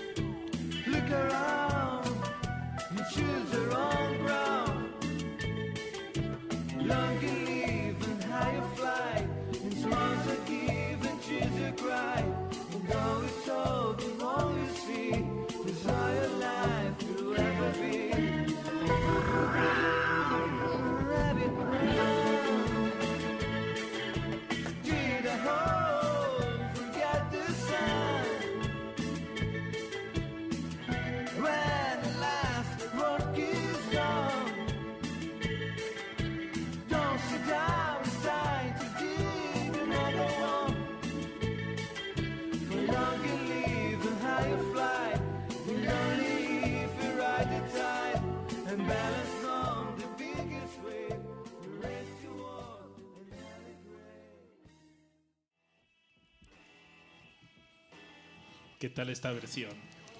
Exquisita. Oye, no podía faltar el cencerro, ¿eh? Ofa- Obviamente. Oye, no, la verdad me atrevo a decir que está muy bien hecha. Es una excelente interpretación. La verdad es que no le pide nada a la original porque aporta algo nuevo sin salir de lo que realmente es la rola. Por eso me gusta, ¿eh? Sí, sí, sí, la neta pone. Es lo que me gusta de un cover, ¿no? Neta, de que aporten algo nuevo a la rola. O sea, porque hay muchos grupos que hacen un cover y tocan la rola de la misma forma, Sí. ¿no? Y no, neta, ellos la adaptan, le dan su estilo y la tropicalizaron, ¿no? Escuchen todo, está todo el álbum. O sea, hicieron, es lo que te iba a preguntar, está todo el álbum. Todo el álbum de inicio a fin. Neta, se pone muy, muy bueno. Esa solo fue Breed. Y escúchenlo, ¿no? También hay otro tributo bastante chido, se llama The Old Man Poor Whiskey. Whiskey Side of the Moon se llama o algo así. The Poor Side of the Moon, no recuerdo. Y muy bueno. También ese es como con banjos y bien loco. Como más country o no tan country. ¿No? Como más folquerón. Bluegrass, creo que se llama Bluegrass, sí, género, ándale, ¿no? es la palabra. Bluegrass. Sí. Y pues bueno, oigan, pues vamos a poner otra rola del Dark Side of the Moon de fondo mientras. Y pues para empezar la plática, ¿no? De este gran álbum que probablemente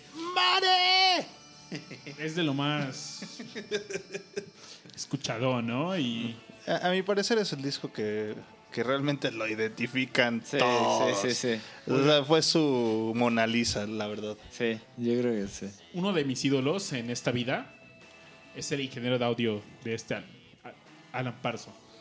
Definitivo, coincido contigo. Suscribo. Segundo. Sí, la verdad es que qué trabajazo se aventó, aunque le dieran unos peniques. Sí, le pagaron unas cuantas libras. O sea, creo que era menos. eh, hoy en día serían como unos 70 dólares, tal vez, lo que habrá cobrado. Güey, ni para unas chichis, para la banda. Son Oigan- unas caídas, tal vez. Otra Quizá. pregunta. Si tuvieran que escoger una rola del Dark Side of the Moon. Ah, esa yo, yo creo ¿cuál que sería? sí. Va también para el chat, ¿eh? Yo creo que. No sé. Yo la acabo estoy de viendo la gritar lista, ahorita. pero. Any color you like. Estoy, estoy pensando. Mira, Yo estoy me voy entre por any Breathe, color you like. Time. A ver, Jay ya está muy decidido. Any color you like. Roger en el chat nos dice Osandem. Yo, yo creo que yo Time. Yo me voy por The Great Gig in the Sky. Que, ca- sí, sí. Esa la escribió Richard Wright, de hecho. Sí, no, pues es totalmente esa interpretación en el tecladito. Sí. Que, Wow. que la gordita Y- gritando sí. acá a No. todo lo que da. Bueno, gordita negrita, no sé cómo sea, la verdad. No conozco el color ni la etnia ni su complexión de la chava, pero bueno. A mí se me figura como una negrita gordita cantando. No es gordita. Que la, que la historia dice que en una toma grabó esto, ¿no? Y que creo que salió de la grabación así totalmente acongojada y casi llorando de. porque no se sintió muy bien, así como de disculpen, que no sé qué. Y pues que la banda que Pink Floyd pues les dijo, ¿sabes qué? O sea, pues estuvo magnífico, ¿no? Y se, Sí. se imprimió así, ¿no? Y si pudiera, te mamá ahorita. No, no es cierto. Oh, No, no es cierto, no es cierto. No, sí. Y la eh, encerraron en una cabina de grabación y ya el resto es historia. Ese dato yo también lo había escuchado y, y neta es, es impresionante, ¿no? Solo ella y Israel Kawasimoto han logrado eso, ¿no? Under the rainbow. Igual será bueno poner en el momento adecuado esa rolita como para que la, la, la banda, el público ahí la, la disfrute. Como para que la escuchen completa, ¿no? Ándele.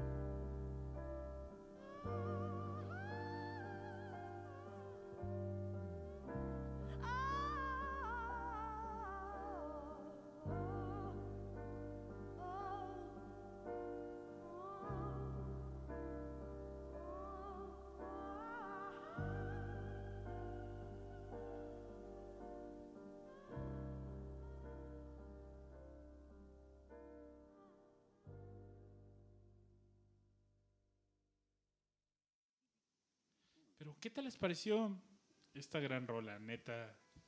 E- Es, no sé, la voz de esta mujer no tiene madre, ¿no?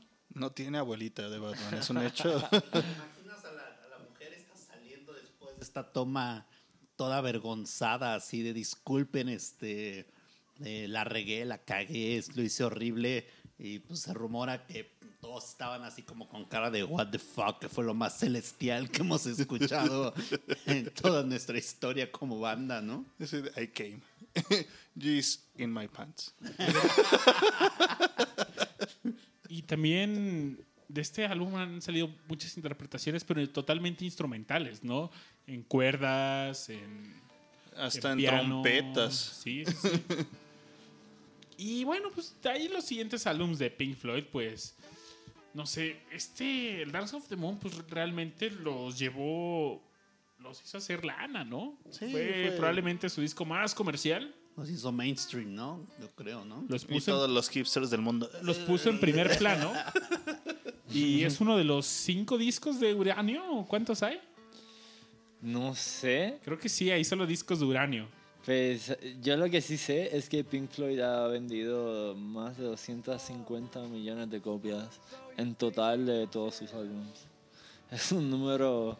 Y eso los originales, ¿no? Los registrados. Ajá, exacto. O sea, entre todo, todo 250 millones es un número que, que solo muy pocos han alcanzado. Pues tal cual este disco ganó el disco de uranio, que es un certificado de venta discográfica destinado a los artistas que venden más de 50 millones de copias. ¿Qué tal?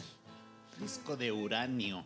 Este, pues este premio lo creó la, la discográfica Hispavox y creó el premio para darle un reconocimiento al cantante español Rafael por las En ventas ese- totales ese de honor. Entonces, Te pues, amo con las fuerzas de los mares. De hecho, esa... Escándalo. No... Hoy no para mí es un día especial. Exactamente, ¿no? Y bueno, son, según yo, solo como cinco artistas que han recibido este disco uranio.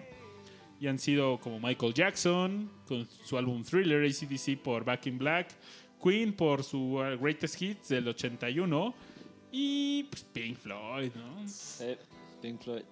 De hecho, eh, Uranio radioactivo. Pink Floyd, según Wikipedia, es, eh, ha vendido. Dark Side of the Moon es el tercer álbum que más ha vendido en la historia. Sí, sí, sí. De hecho, eh, dijiste los primeros dos, Thriller y Back in Black, eh, han sido uno y dos, y Dark Side of the Moon en la tercera posición. Y bueno, después de este Dark Side of the Moon llegó el Wish You Were Here. Que, qué discote, ¿eh? Sí, ¿no? Eh, hoy- Yo tengo dos ediciones de este disco, Ah, una ¿de en vivo y una en vinil, ambas en Picture Disc. Órale, Ahorita tomamos una foto y las mostramos. va, la ponemos en Twitter. Y Que la portada está bien padre, ¿no? Este como, este como saludo. Sí, este, no, esa portada no tiene madre. O sea, está en como llamas, muy conceptual, ¿no? ¿no? Ajá. Como que es saludándote a ti mismo. Digo, no sé, cada quien lo va a interpretar a su modo, ¿no? Pero este, bien, bien padre el arte del disco. No, yo creo que es de mis artes favoritos de. No, no es de mis favoritos, es mi favorito de Pink Floyd, su cover. Neta, ese handshake que hay Sí. Está buenísimo. de dos hombres en saco, quemándose. Pero así es como un saludo así los dos firmes, ¿no? Claro. Y me vale madre, estoy en llamas, serenidad, ¿no? Estoy ardiendo. Oye, es, es que llega un punto que, que Pink Floyd lo que saca es pura buena canción. O sea, que Dark Side of the Moon completo, o sea, canción por canción es súper bueno. Pero lo mismo pasa con Wish You Were Here. Está las dos partes, bueno, las nueve partes divididas en dos canciones de Sharon You Crazy Diamond. Está Welcome to the Machine, Half a Cigar y Wish You Were Here, que todos la conocemos. Pero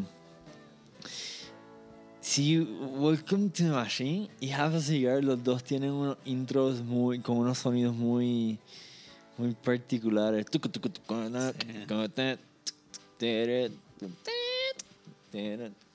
Sí, o sea, y después en Welcome to the Machine. No, tiene muchos sonidos. Sí, no, definitivamente es un muy buen álbum, ¿no? Sí. El sampleo. También tuvo una portada alternativa, ¿no? Salía con un motorcito. ¿No han visto esa? No. Ah, cierto. Igual, este. Pero es como también un handshake, ¿no? Ah, eh, eh, eh, Oh. sí, sí, yo, yo también ubico la, la del saludo de, de los como dos robots, ¿no? Ajá, exacto. Eh, Sí. sí, que tiene como las no sé, es, sí es eso, un saludo entre, entre dos manos robóticas. Sí, sí, es verdad. ¿Tú sí. decías ese? Sí, Que, ese que es una rolota, Wish You Were Here, la verdad, ¿eh? O sea, yo la verdad es que la Esa- escucho y nada más Yo creo que fue de las primeras rolas que aprendí a tocar en la lira. Ajá, Sí, sí. me, transporta a otros, a otros tiempos, a una mejor época. Una, Sí. una época muy melancólica. Y justamente creo que forma parte de los álbums que pues más trascendieron de Pink Floyd, ¿no? Yo creo que el The Wall, Wish You Were Here y el, y el Dark Side of the Moon, pues, Claro. fue lo que más trascendió, ¿no? Oye, pero saltaste un álbum que a mí me gusta mucho, Animals. Sí, sí. A mí también me encanta, pero por supuesto, es bien orwelliano ese álbum. Sí, pues es de Animal Farm. De hecho, me encanta, o sea, Ship me fascina. del Sí, sí, sí, sí. me encanta cómo empieza, ¿no? Así con esta guitarrista acústica. Sí, sí.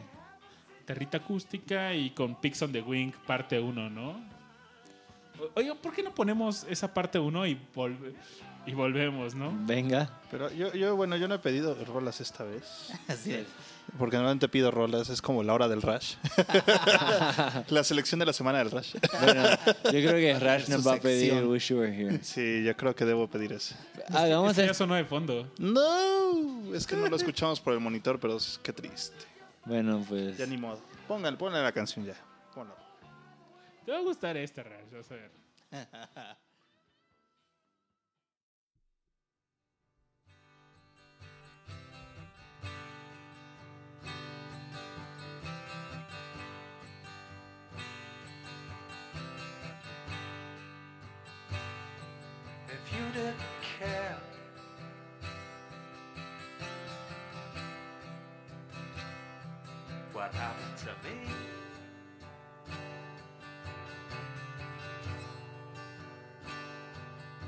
didn't care.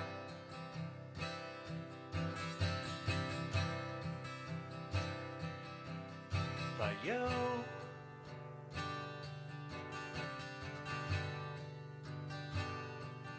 We would zigzag away through the bottom of pain, occasionally glancing up through the rain, wondering which of the brothers to blame.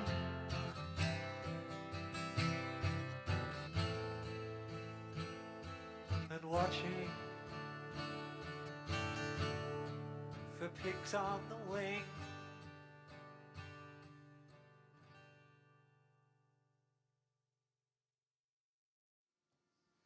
No, bueno.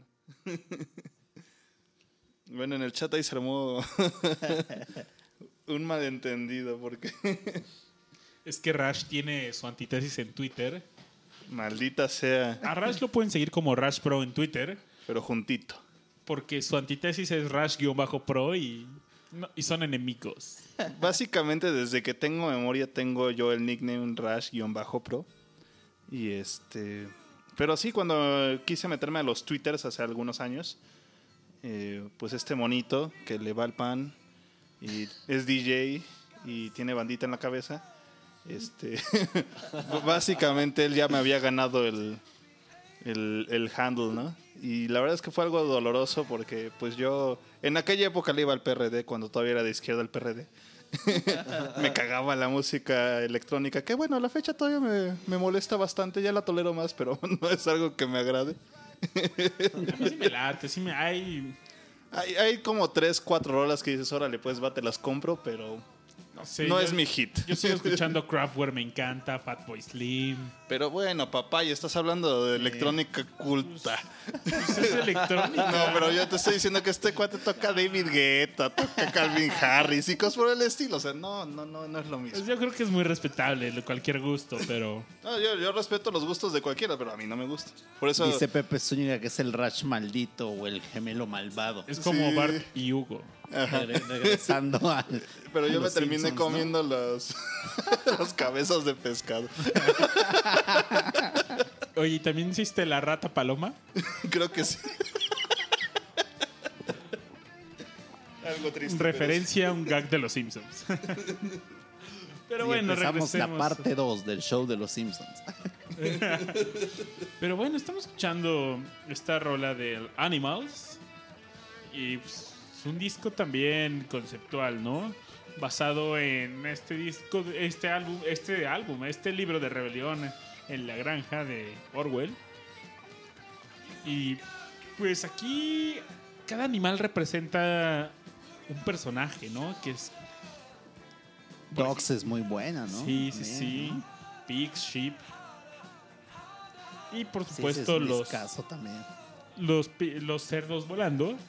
Que también Pigs on the Winger es como una frase, ¿no? Que los que estaban eh, en esas épocas de guerra, pues los pilotos, había una frase decía, "Ah, tengo pigs on the wing, I have pigs on the wing, cuando tenían un enemigo en un punto ciego de- del avión, ¿no?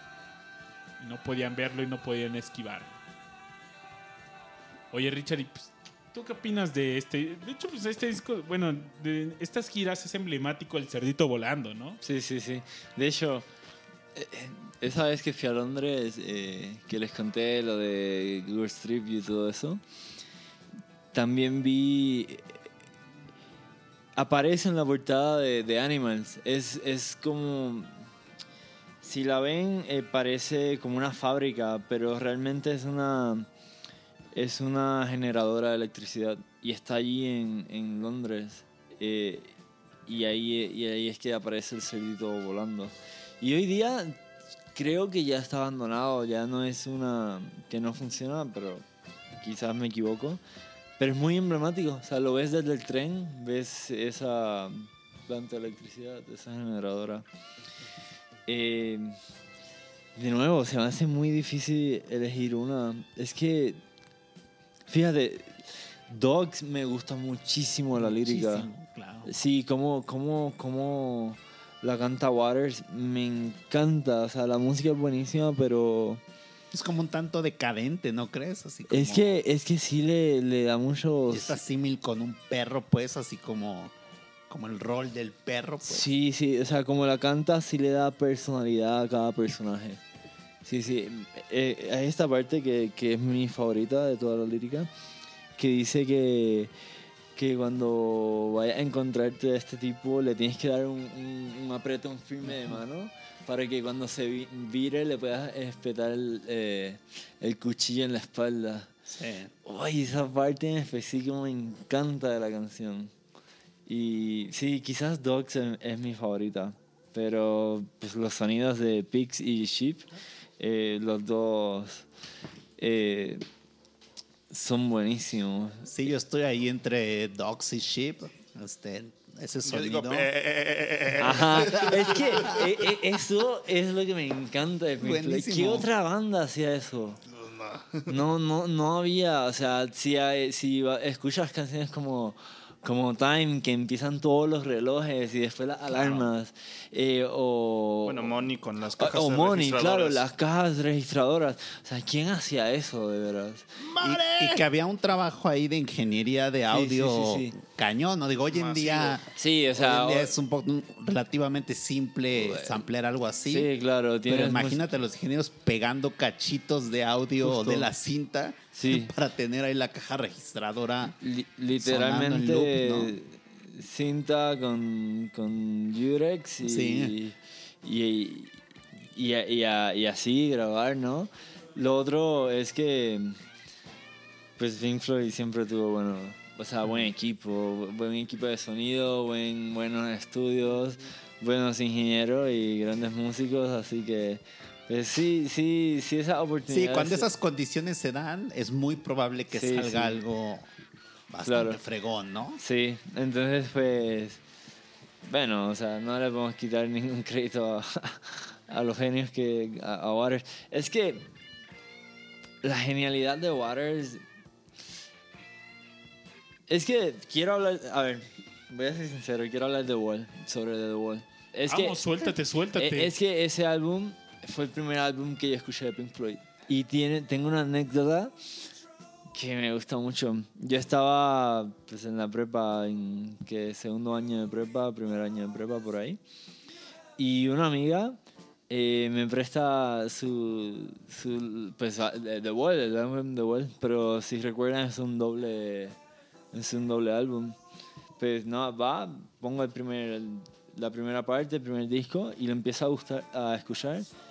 No manches, que mucho me gustó. O sea, de- momento era lo mejor que yo había escuchado. O sea, hagan cuenta que yo nunca había escuchado Pink Floyd, que esto fue una recomendación que me hicieron de inmediato cuando yo dije nunca había escuchado Pink Floyd. Me dieron ese álbum.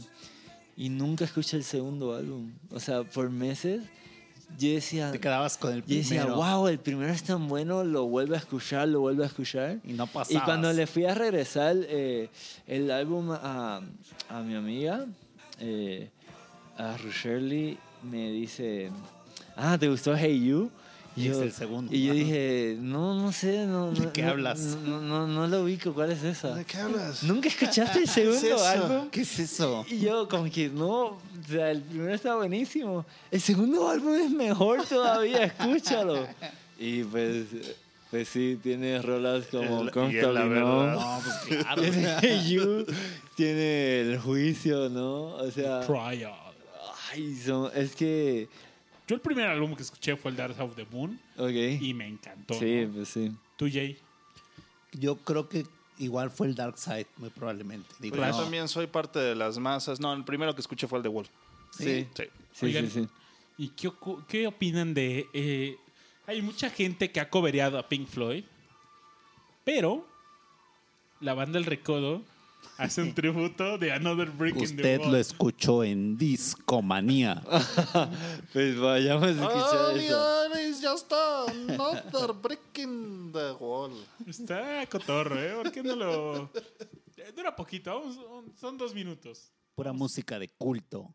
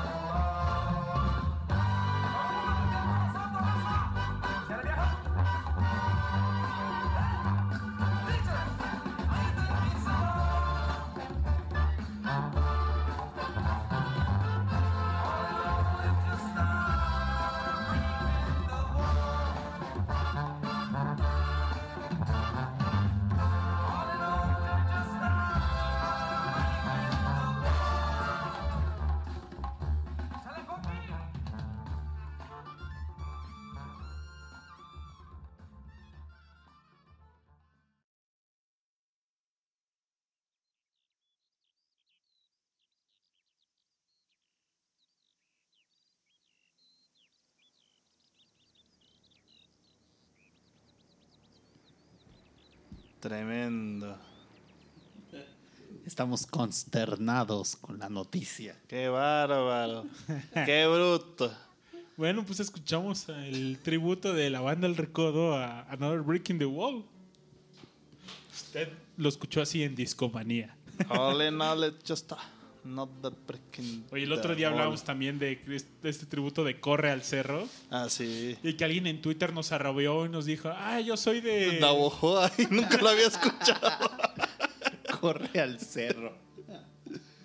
Sería bueno que la compartieras en el Facebook para que recordaran. Un saludo a Navajo, a todos los que nos escuchan desde Navajoa. Coahuila, ¿no? Creo que sí es. O es este. Tamaulipas, las, a ver, la, la clase de geografía. de bueno, es que no está cañón porque es Sonora. Pero bueno, vamos a lo que nos compete, ¿no? Sonora. Oigan, otro dato del The So- Wall Sonora. es que Roger Waters dijo, ¿saben qué, muchachos? Tengo dos discos, dos, dos- bueno, todavía todavía no eran discos, ¿no? Tengo dos proyectos. Uno es el The Wall y el otro es lo que se convirtió en lo que hoy en día conocemos como The Pros and Cons of Hitchhiking. Y dijo, ¿cuál quieren? Se decidieron por hacer The Wall en como Pink Floyd y este otro proyecto lo sacó Roger Waters como solista. Como solista, sí. Y es un discazo. Y le ayudó ni más ni menos que Eric Clapton. Would you know my name? Entonces, si escuchan ese álbum, neta, tiene unas guitarras claptoneras bien. Bien locotas. Recomendaciones, si no han escuchado la portada, está increíble. Sale una chica, pues. Pues eh, eh, desnuda de espaldas y es eh, pidiendo ride solo con una mochila, ¿no? Es un muy buen álbum. Escúchelo también, ¿no? Nos convenciste. Y vienen así, pues. Después de esto, pues ya Pink Floyd sigue con. ¿Qué sigue, qué sigue del The Wall? Después de The Wall es Final Cut. Y de hecho, The Wall, ¿tú crees que empieza la ruptura? Sí, sí, totalmente. Claro. Ya, de hecho, eh, muchos de los otros miembros de la banda, eh, Rogers los mantuvo a distancia de, de- de la producción de The Wall. O sea, sí participan David Gilmer, pero es algo como un trato ya de... de Como de músico, como- ¿no? Ajá, de músico contratado, ¿no? contratado, exactamente, justo es eso. Eh, sí, no, pero pues Roger Waters lo escribe casi completo y solo. ¿Les gusta este álbum? Sí, sí, sí, mucho. Sí, totalmente, mucho, sí, claro. sí. ¿Y han visto la película? Sí. Sí, ¿no? También. Sí, bueno. Oigan, ¿y del trabajo de solista de Roger qué opinan? Eh, eh. sí, A mí me sí, encanta, sí. por ejemplo, en el pre-show, Sí, exacto. Pero, por ejemplo, me gusta más el de Gilmore, el, soli- el trabajo solista de Gilmore. Pero siento que el trabajo solista de Gilmore es muy parecido al sonido Pink Floyd de la, de la última era, ¿no? Bell, A mí de eso, creo. Sí, sí. sí. A mí las obras de Gilmour como solista me gustaron, pero las últimas, las primeras eran para mí medio... ah, Sí. es cotorro, no sé, me se me hacían pesadas escucharlas, era como que muy idéntico todo lo que hacía Sí, también un poco. y no sé, pero Roger Waters, o sea, neta, Roger Waters, cada, todo lo que hizo, neta, era un, un super show, ¿no? Sí, pues siempre hizo eso. Siempre fue shows grandes. Que en el pre-show estabas con Radio, Waves, ¿no? Chaos se llama Ajá, y Radio Chaos, el álbum, ¿no? el álbum. Buenísimo. Y no, buenísimo, ¿no? Este también es otro disco, pues, temático, donde, pues, es como una estación de radio, ¿no? Entonces, se me hizo chido ponerlo en el pre-show, ¿no? También está esta otra rock ópera que tiene, Amused to Death. Exacto. Es reciente, ¿no? La Muse to Dead. No. No, ya Ah, está. Hay otra ópera que es más reciente, que es, es una ópera sobre la Revolución En Francesa. francés, exacto, Sí, ¿no? Zaira o algo, algo así se llama.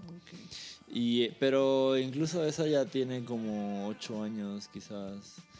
Sí, exacto. Pero de hecho, ya para, para esa época que, que eh, Waters iba a partir, se dejaron buenas rolas. Learning to Fly, Dogs of War. Learning to Fly Viene en. ¿Esa no la hizo también eh, Polly Samson? ¿Ya? No, Polly Samson. Ah, no sé. Yo.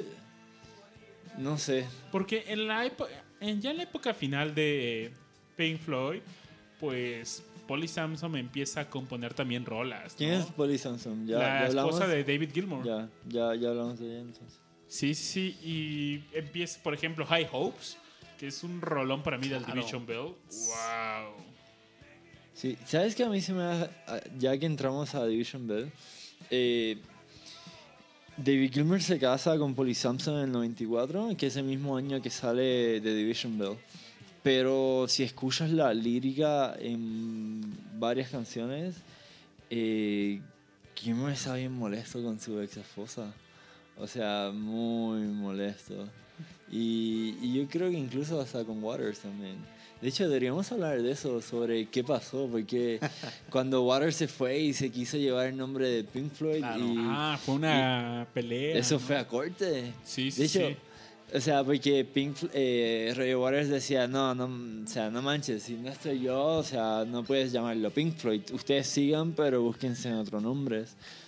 Y Gilmore no, no quería, o sea, nadie más quería. ¿Sabes por qué eh, se quedaron con Pink Floyd? O sea, por qué Waters perdió la demanda. Porque Nick Mason nunca dejó la banda. Nick Mason seguía en Pink Floyd y comenzó en Pink Floyd. Wow, no sabía por qué, qué se había sido el Y motivo. por eso Waters perdió el caso. El juez, el juez dijo, pues sigue Mason, que desde un principio estuvo ahí. Pues, es- Y ellos pues, tienen él puede Pink Floyd. seguir la banda. Ajá, tú, sí. Y por eso se quedó el nombre. Para Sí. mí Pink Floyd acabó con The Wall. Sí, sí, sí. Es que, Y qué, qué forma de acabar, la verdad. ¿eh? Yo, yo considero que fue muy buena. sí, pues, sí, sí, sí. O sea, incluso el, el álbum acaba derrumbando, ¿no? O sea, como derrumbando todo, ¿no? La Sí. pared, pues, se, acabó, se acabó Pink Floyd. Pero nace otro, o sea, sí, sí nace otro sonido totalmente, que me gusta mucho, pero, pero es otro sonido.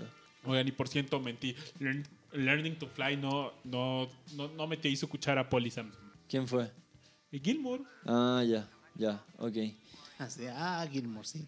Sí, claro. Sí, sí, pero eh, Pues de hecho, No todo creo. ese álbum, Gilmour, Gilmour, Gilmour, Gilmour. Sí, suena Órale, super pen- Gilmore, que pensaba ese es el que- punto, ¿no? pensaba que, que, que Waters sí había entrado ahí. No, su última aportación fue con The Final Cut. según yo. Ah, ya. Que también es muy bueno por ahí, este... o The sea, Final sí, Cut tiene cosas chidas, sí ¿no? tiene dos, tres, digo, obviamente no Ajá. todo tal vez, pero las dos o tres, este... Son súper, súper buenas, ¿no? Creo. Sí, a mí me late la de Heroes Return. Claro. Es un álbum que también deben escucharse de inicio a fin. No entra dentro de mis favoritos, No. pero no. También fue de los primeros viniles que tuve de Pink Floyd. Órale, es El un... Final Cut Sí. empezó al revés, Sí, eso. del final al inicio. De hecho, del, hablando del, de al final al inicio, el, ese me lo regalaron, pero el primer vinil que yo compré como tal de Pink Floyd fue pues su último álbum, que pasaron pues casi 20 años sin que publicaran nada. ¿Cuál? The Endless River. Ajá. Sí. Y, y compré el vinil de Endless River. ¿Qué, ¿Qué opinan de ese? A mí se me hace bonito. Sí, no es. Pink Floyd, Ese es el punto, es que es no es David. Gilmour. Sí. Trabajando. eh, Es un álbum que fue difícil armarlo. ¿Por qué? Porque trabajó encima de los arreglos de Rick. Sí, creo que, que mucho es eh, pedazos de canciones que se grabaron en el 92, 93 y pues que, pues que recuperaron en el estudio de Gilmore. Que sabían que el estudio de Gilmore es una casa bote Sí, sí, sí. que está a un lado. Sí, sí. Sí, ahí él graba todo, o sea, ese es su estudio. Y ahí, ahí fue que hicieron, pues compilaron todas estas canciones y, y las juntaron para The Endless River. Pero, Ha de ser complicadísimo, ¿no? Porque siendo un artista de ese nivel has de tener eh, N cantidad de grabaciones, ¿no? Y digo, a lo mejor sabes que quieres buscar algo de ahí, pero de repente te encuentras con cientos de archivos de audio. a mí me sorprendió Sí la de noticia de difícil, que ¿no? iban a sacar el álbum nuevo. Después me decepcionó que era, pues ese material como recopilado. Yo sí quería que tocaran nu- algo nuevo. Yo, yo lo sentí como cuando sacaron el Anthology de los Beatles. pues sí, sí. Básicamente. Pegaron cachitos, ¿no? Así es. Era un tributo prácticamente a, a Richard Wright, quien murió en el 2008. Sí, ¿no? sí. Y pues un noble intento, la verdad, de David Gilmour por hacerlo, ¿no? Pues sí. De hecho, en, en ese fotoensayo que mencionaste de que, que hizo Guardian, eh, hay una cita que me gustó mucho, porque lo que pasa es que está tocando pues, Gilmore ahora en Pompeya, ¿no? Y la audiencia empieza a pedirle Echoes, toca Echoes, porque Echoes la toca en, en la versión original y es una, una versión increíble, buenísima.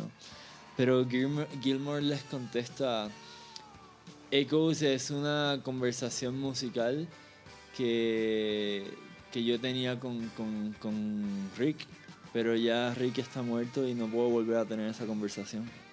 Es, un- es una cita fuerte. Y es de mis rolas favoritas. Y sí, Sí, pues, es sí, esa sí. conversión entre. Claro, claro. Es, es, es contestando. O sea, to- toca Rick, toca, toca eh, Gilmore. Gilmore. Rick, Gilmore.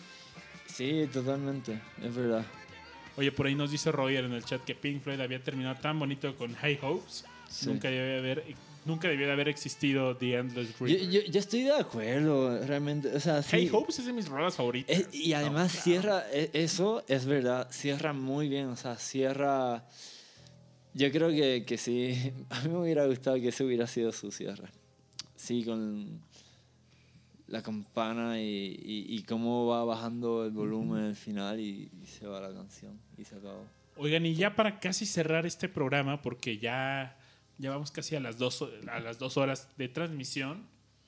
Y pues habla, hay que hablar un poquito. ¿Qué hicieron todos? Ya hablamos un poquito de. Ah, pues bueno, eh, Roger Waters, como en su carrera como solista, pues sacó estos álbums. David Gilmour también lo hizo, ¿no? Pero David Gilmour suspendió su carrera solista mucho tiempo Sí, y la retomó hasta reciente. en este disco On an Island. Claro, On ah, Island. On an Island, sí. Y luego sacó otro que se llama... Acaba de sacar uno que se llama Rattle That Lock. Ese mismo, sí. también, Rattle lo, That Lock. también lo tengo. A mí me encantó ese disco, neta. No, no me canso de escuchar la rola, la homónima de la, de la Está buena, ¿no? Tien- Tiene un beat así como muy de mucha actitud, ¿no? Sí, sí. Y el video no tiene madre, es de, de- del infierno de Dante, ¿no? Sí. Sí, pues. De la, ¿cómo se llama? Es De la, La Divina, Divina Comedia. Comedia. La Divina exacto. Comedia. Sí, sí, sí. Sí, sí, es verdad. trata la historia, es justamente cómo caen al infierno, ¿no? Alguno de los siete infiernos. Rattle El- That Lock. No, miento, miento, miento. El video de la Divina Comedia es otra rola de, de- de- O sea, no es el video que está en Rattle That Lock, pero sí es de otra rola de ese disco. Ah, ok. Y en el que. Y en este explica solo la historia de cómo cae eh, Satanás al infierno, ¿no? Pero eh, son dos, son dos animaciones bien chidas. Deberías de ponerte Rattle That Lock antes del, del cierre. Que por cierto, la semana pasada hicimos un streaming en, En por YouTube. Facebook. Digo, en Facebook sí. y nos, y nos tiraron el streaming por esa rola. La pusimos en el pasado. No, esa ya la pusimos en el Discomanía pasado, ¿no? Sí, ya otra, otra. Sí, sí, sí. Pero, ¿y si cerramos con High Hopes? Eso. Uh, Eso. El, el final perfecto. al clavo. Muy bien. Oigan, y antes de irnos, dato curioso. ¿Sabían que Nick Mason, el baterista, es fanático de las carreras? Le gusta la Ah, y velocidad? Gilmore también. los claro, dos. También. Y han estado en México compitiendo en, Ah, de veras. en la Panamericana. Ah, sí, De sí. verdad, y hasta se accidentaron por aquí en México. Qué locos. Allá en el norte se accidentaron. Historias y de hecho si siguen en Twitter a Nick Mason van a encontrar un montón de fotos de sus coches. Sí. Sí, tiene muchos. Stalken a Nick Mason ahí en el Twitter. Nick Mason ta- también sacó algunos álbumes como solista, también Rick Wright, pero menos populares, menos Sí. comerciales. Sí. Y pues bueno, pues, también, ¿cómo concluimos esta antología de Pink Floyd? Pues como debe ser, ¿no? Sí, con, con la propuesta que hacías, este, el, el cierre correcto Me parece High Hopes. perfecto. Oigan, pues esto fue Discomanía número 31. Y queremos agradecer a Richard que se unió al Team Discomanía. Y a ustedes, amigos. Eh, ¿No? Y gracias a ustedes, sobre todo los que, los que nos están escuchando. Esto fue Discomanía 31. Yo soy Luis Alfredo Lorenzo. Me conocen algunos como Babasbot, Yo Rash. soy Rash Pro. eh, me conocen como Rash. O me pueden conocer como Rash Pro. me pueden encontrar como arroba Rash Pro o Rash.pro en Facebook. Yo soy Jay, este, Twitter JVicious.mx, este, de ahí me encuentran. Y yo soy Richard.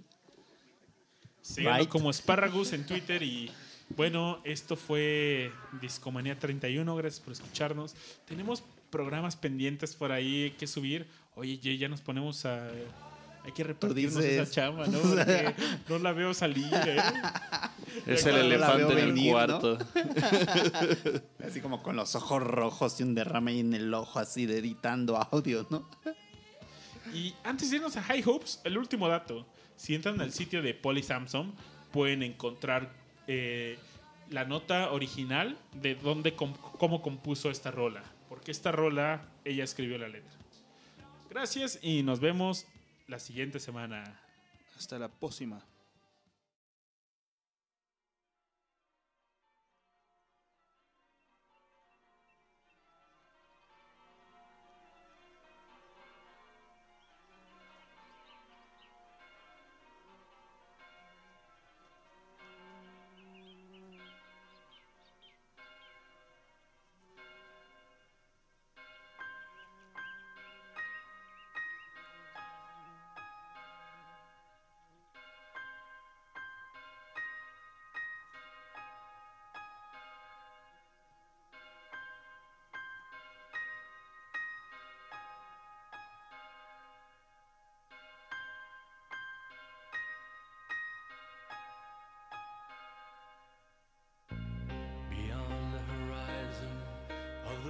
Place we lived when we were young, in a world of magnets and miracles.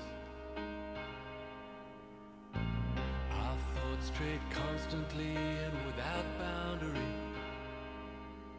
The ringing of the division bell had begun.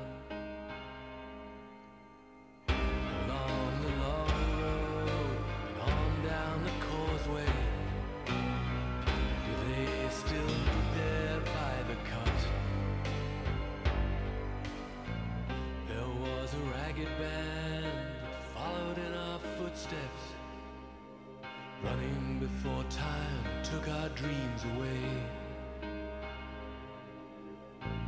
Leaving the myriad small creatures trying to tie us to the ground, to a life consumed by slow decay.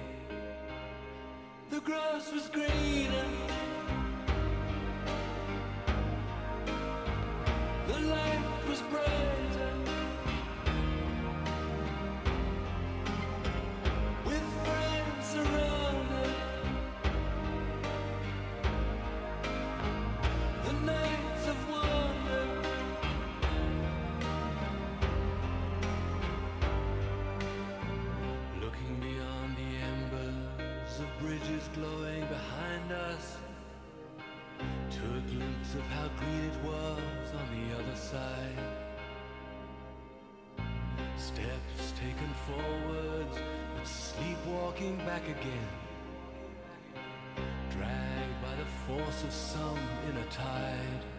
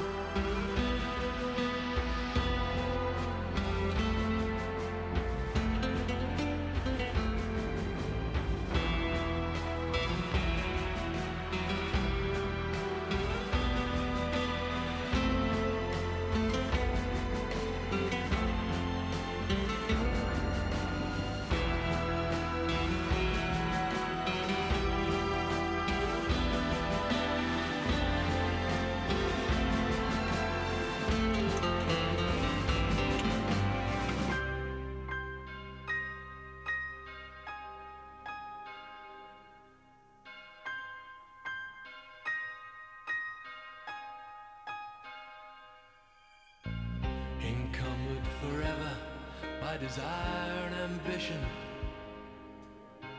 There's a hunger still unsatisfied. Our weary eyes still stray to the horizon. Go down this road we've been so many times. The grass was greener.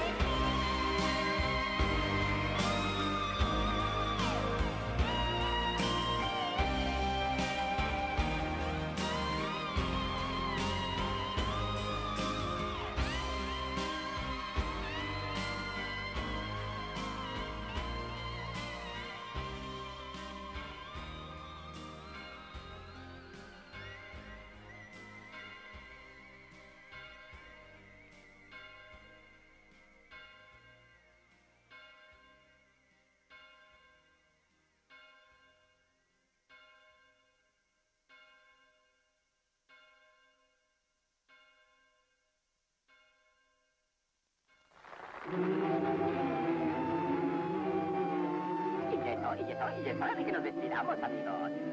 Lástima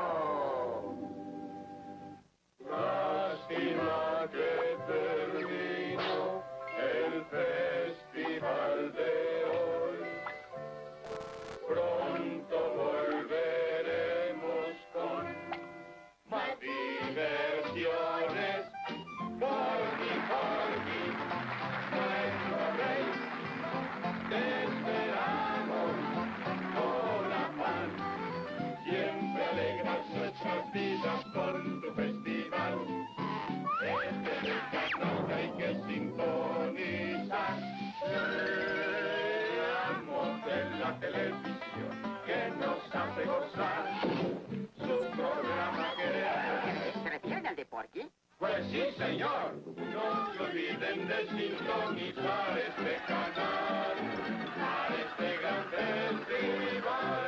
Anita, Anita, Anita, ¿han estado contentos? Es eso es todo, eso es todo, amigos.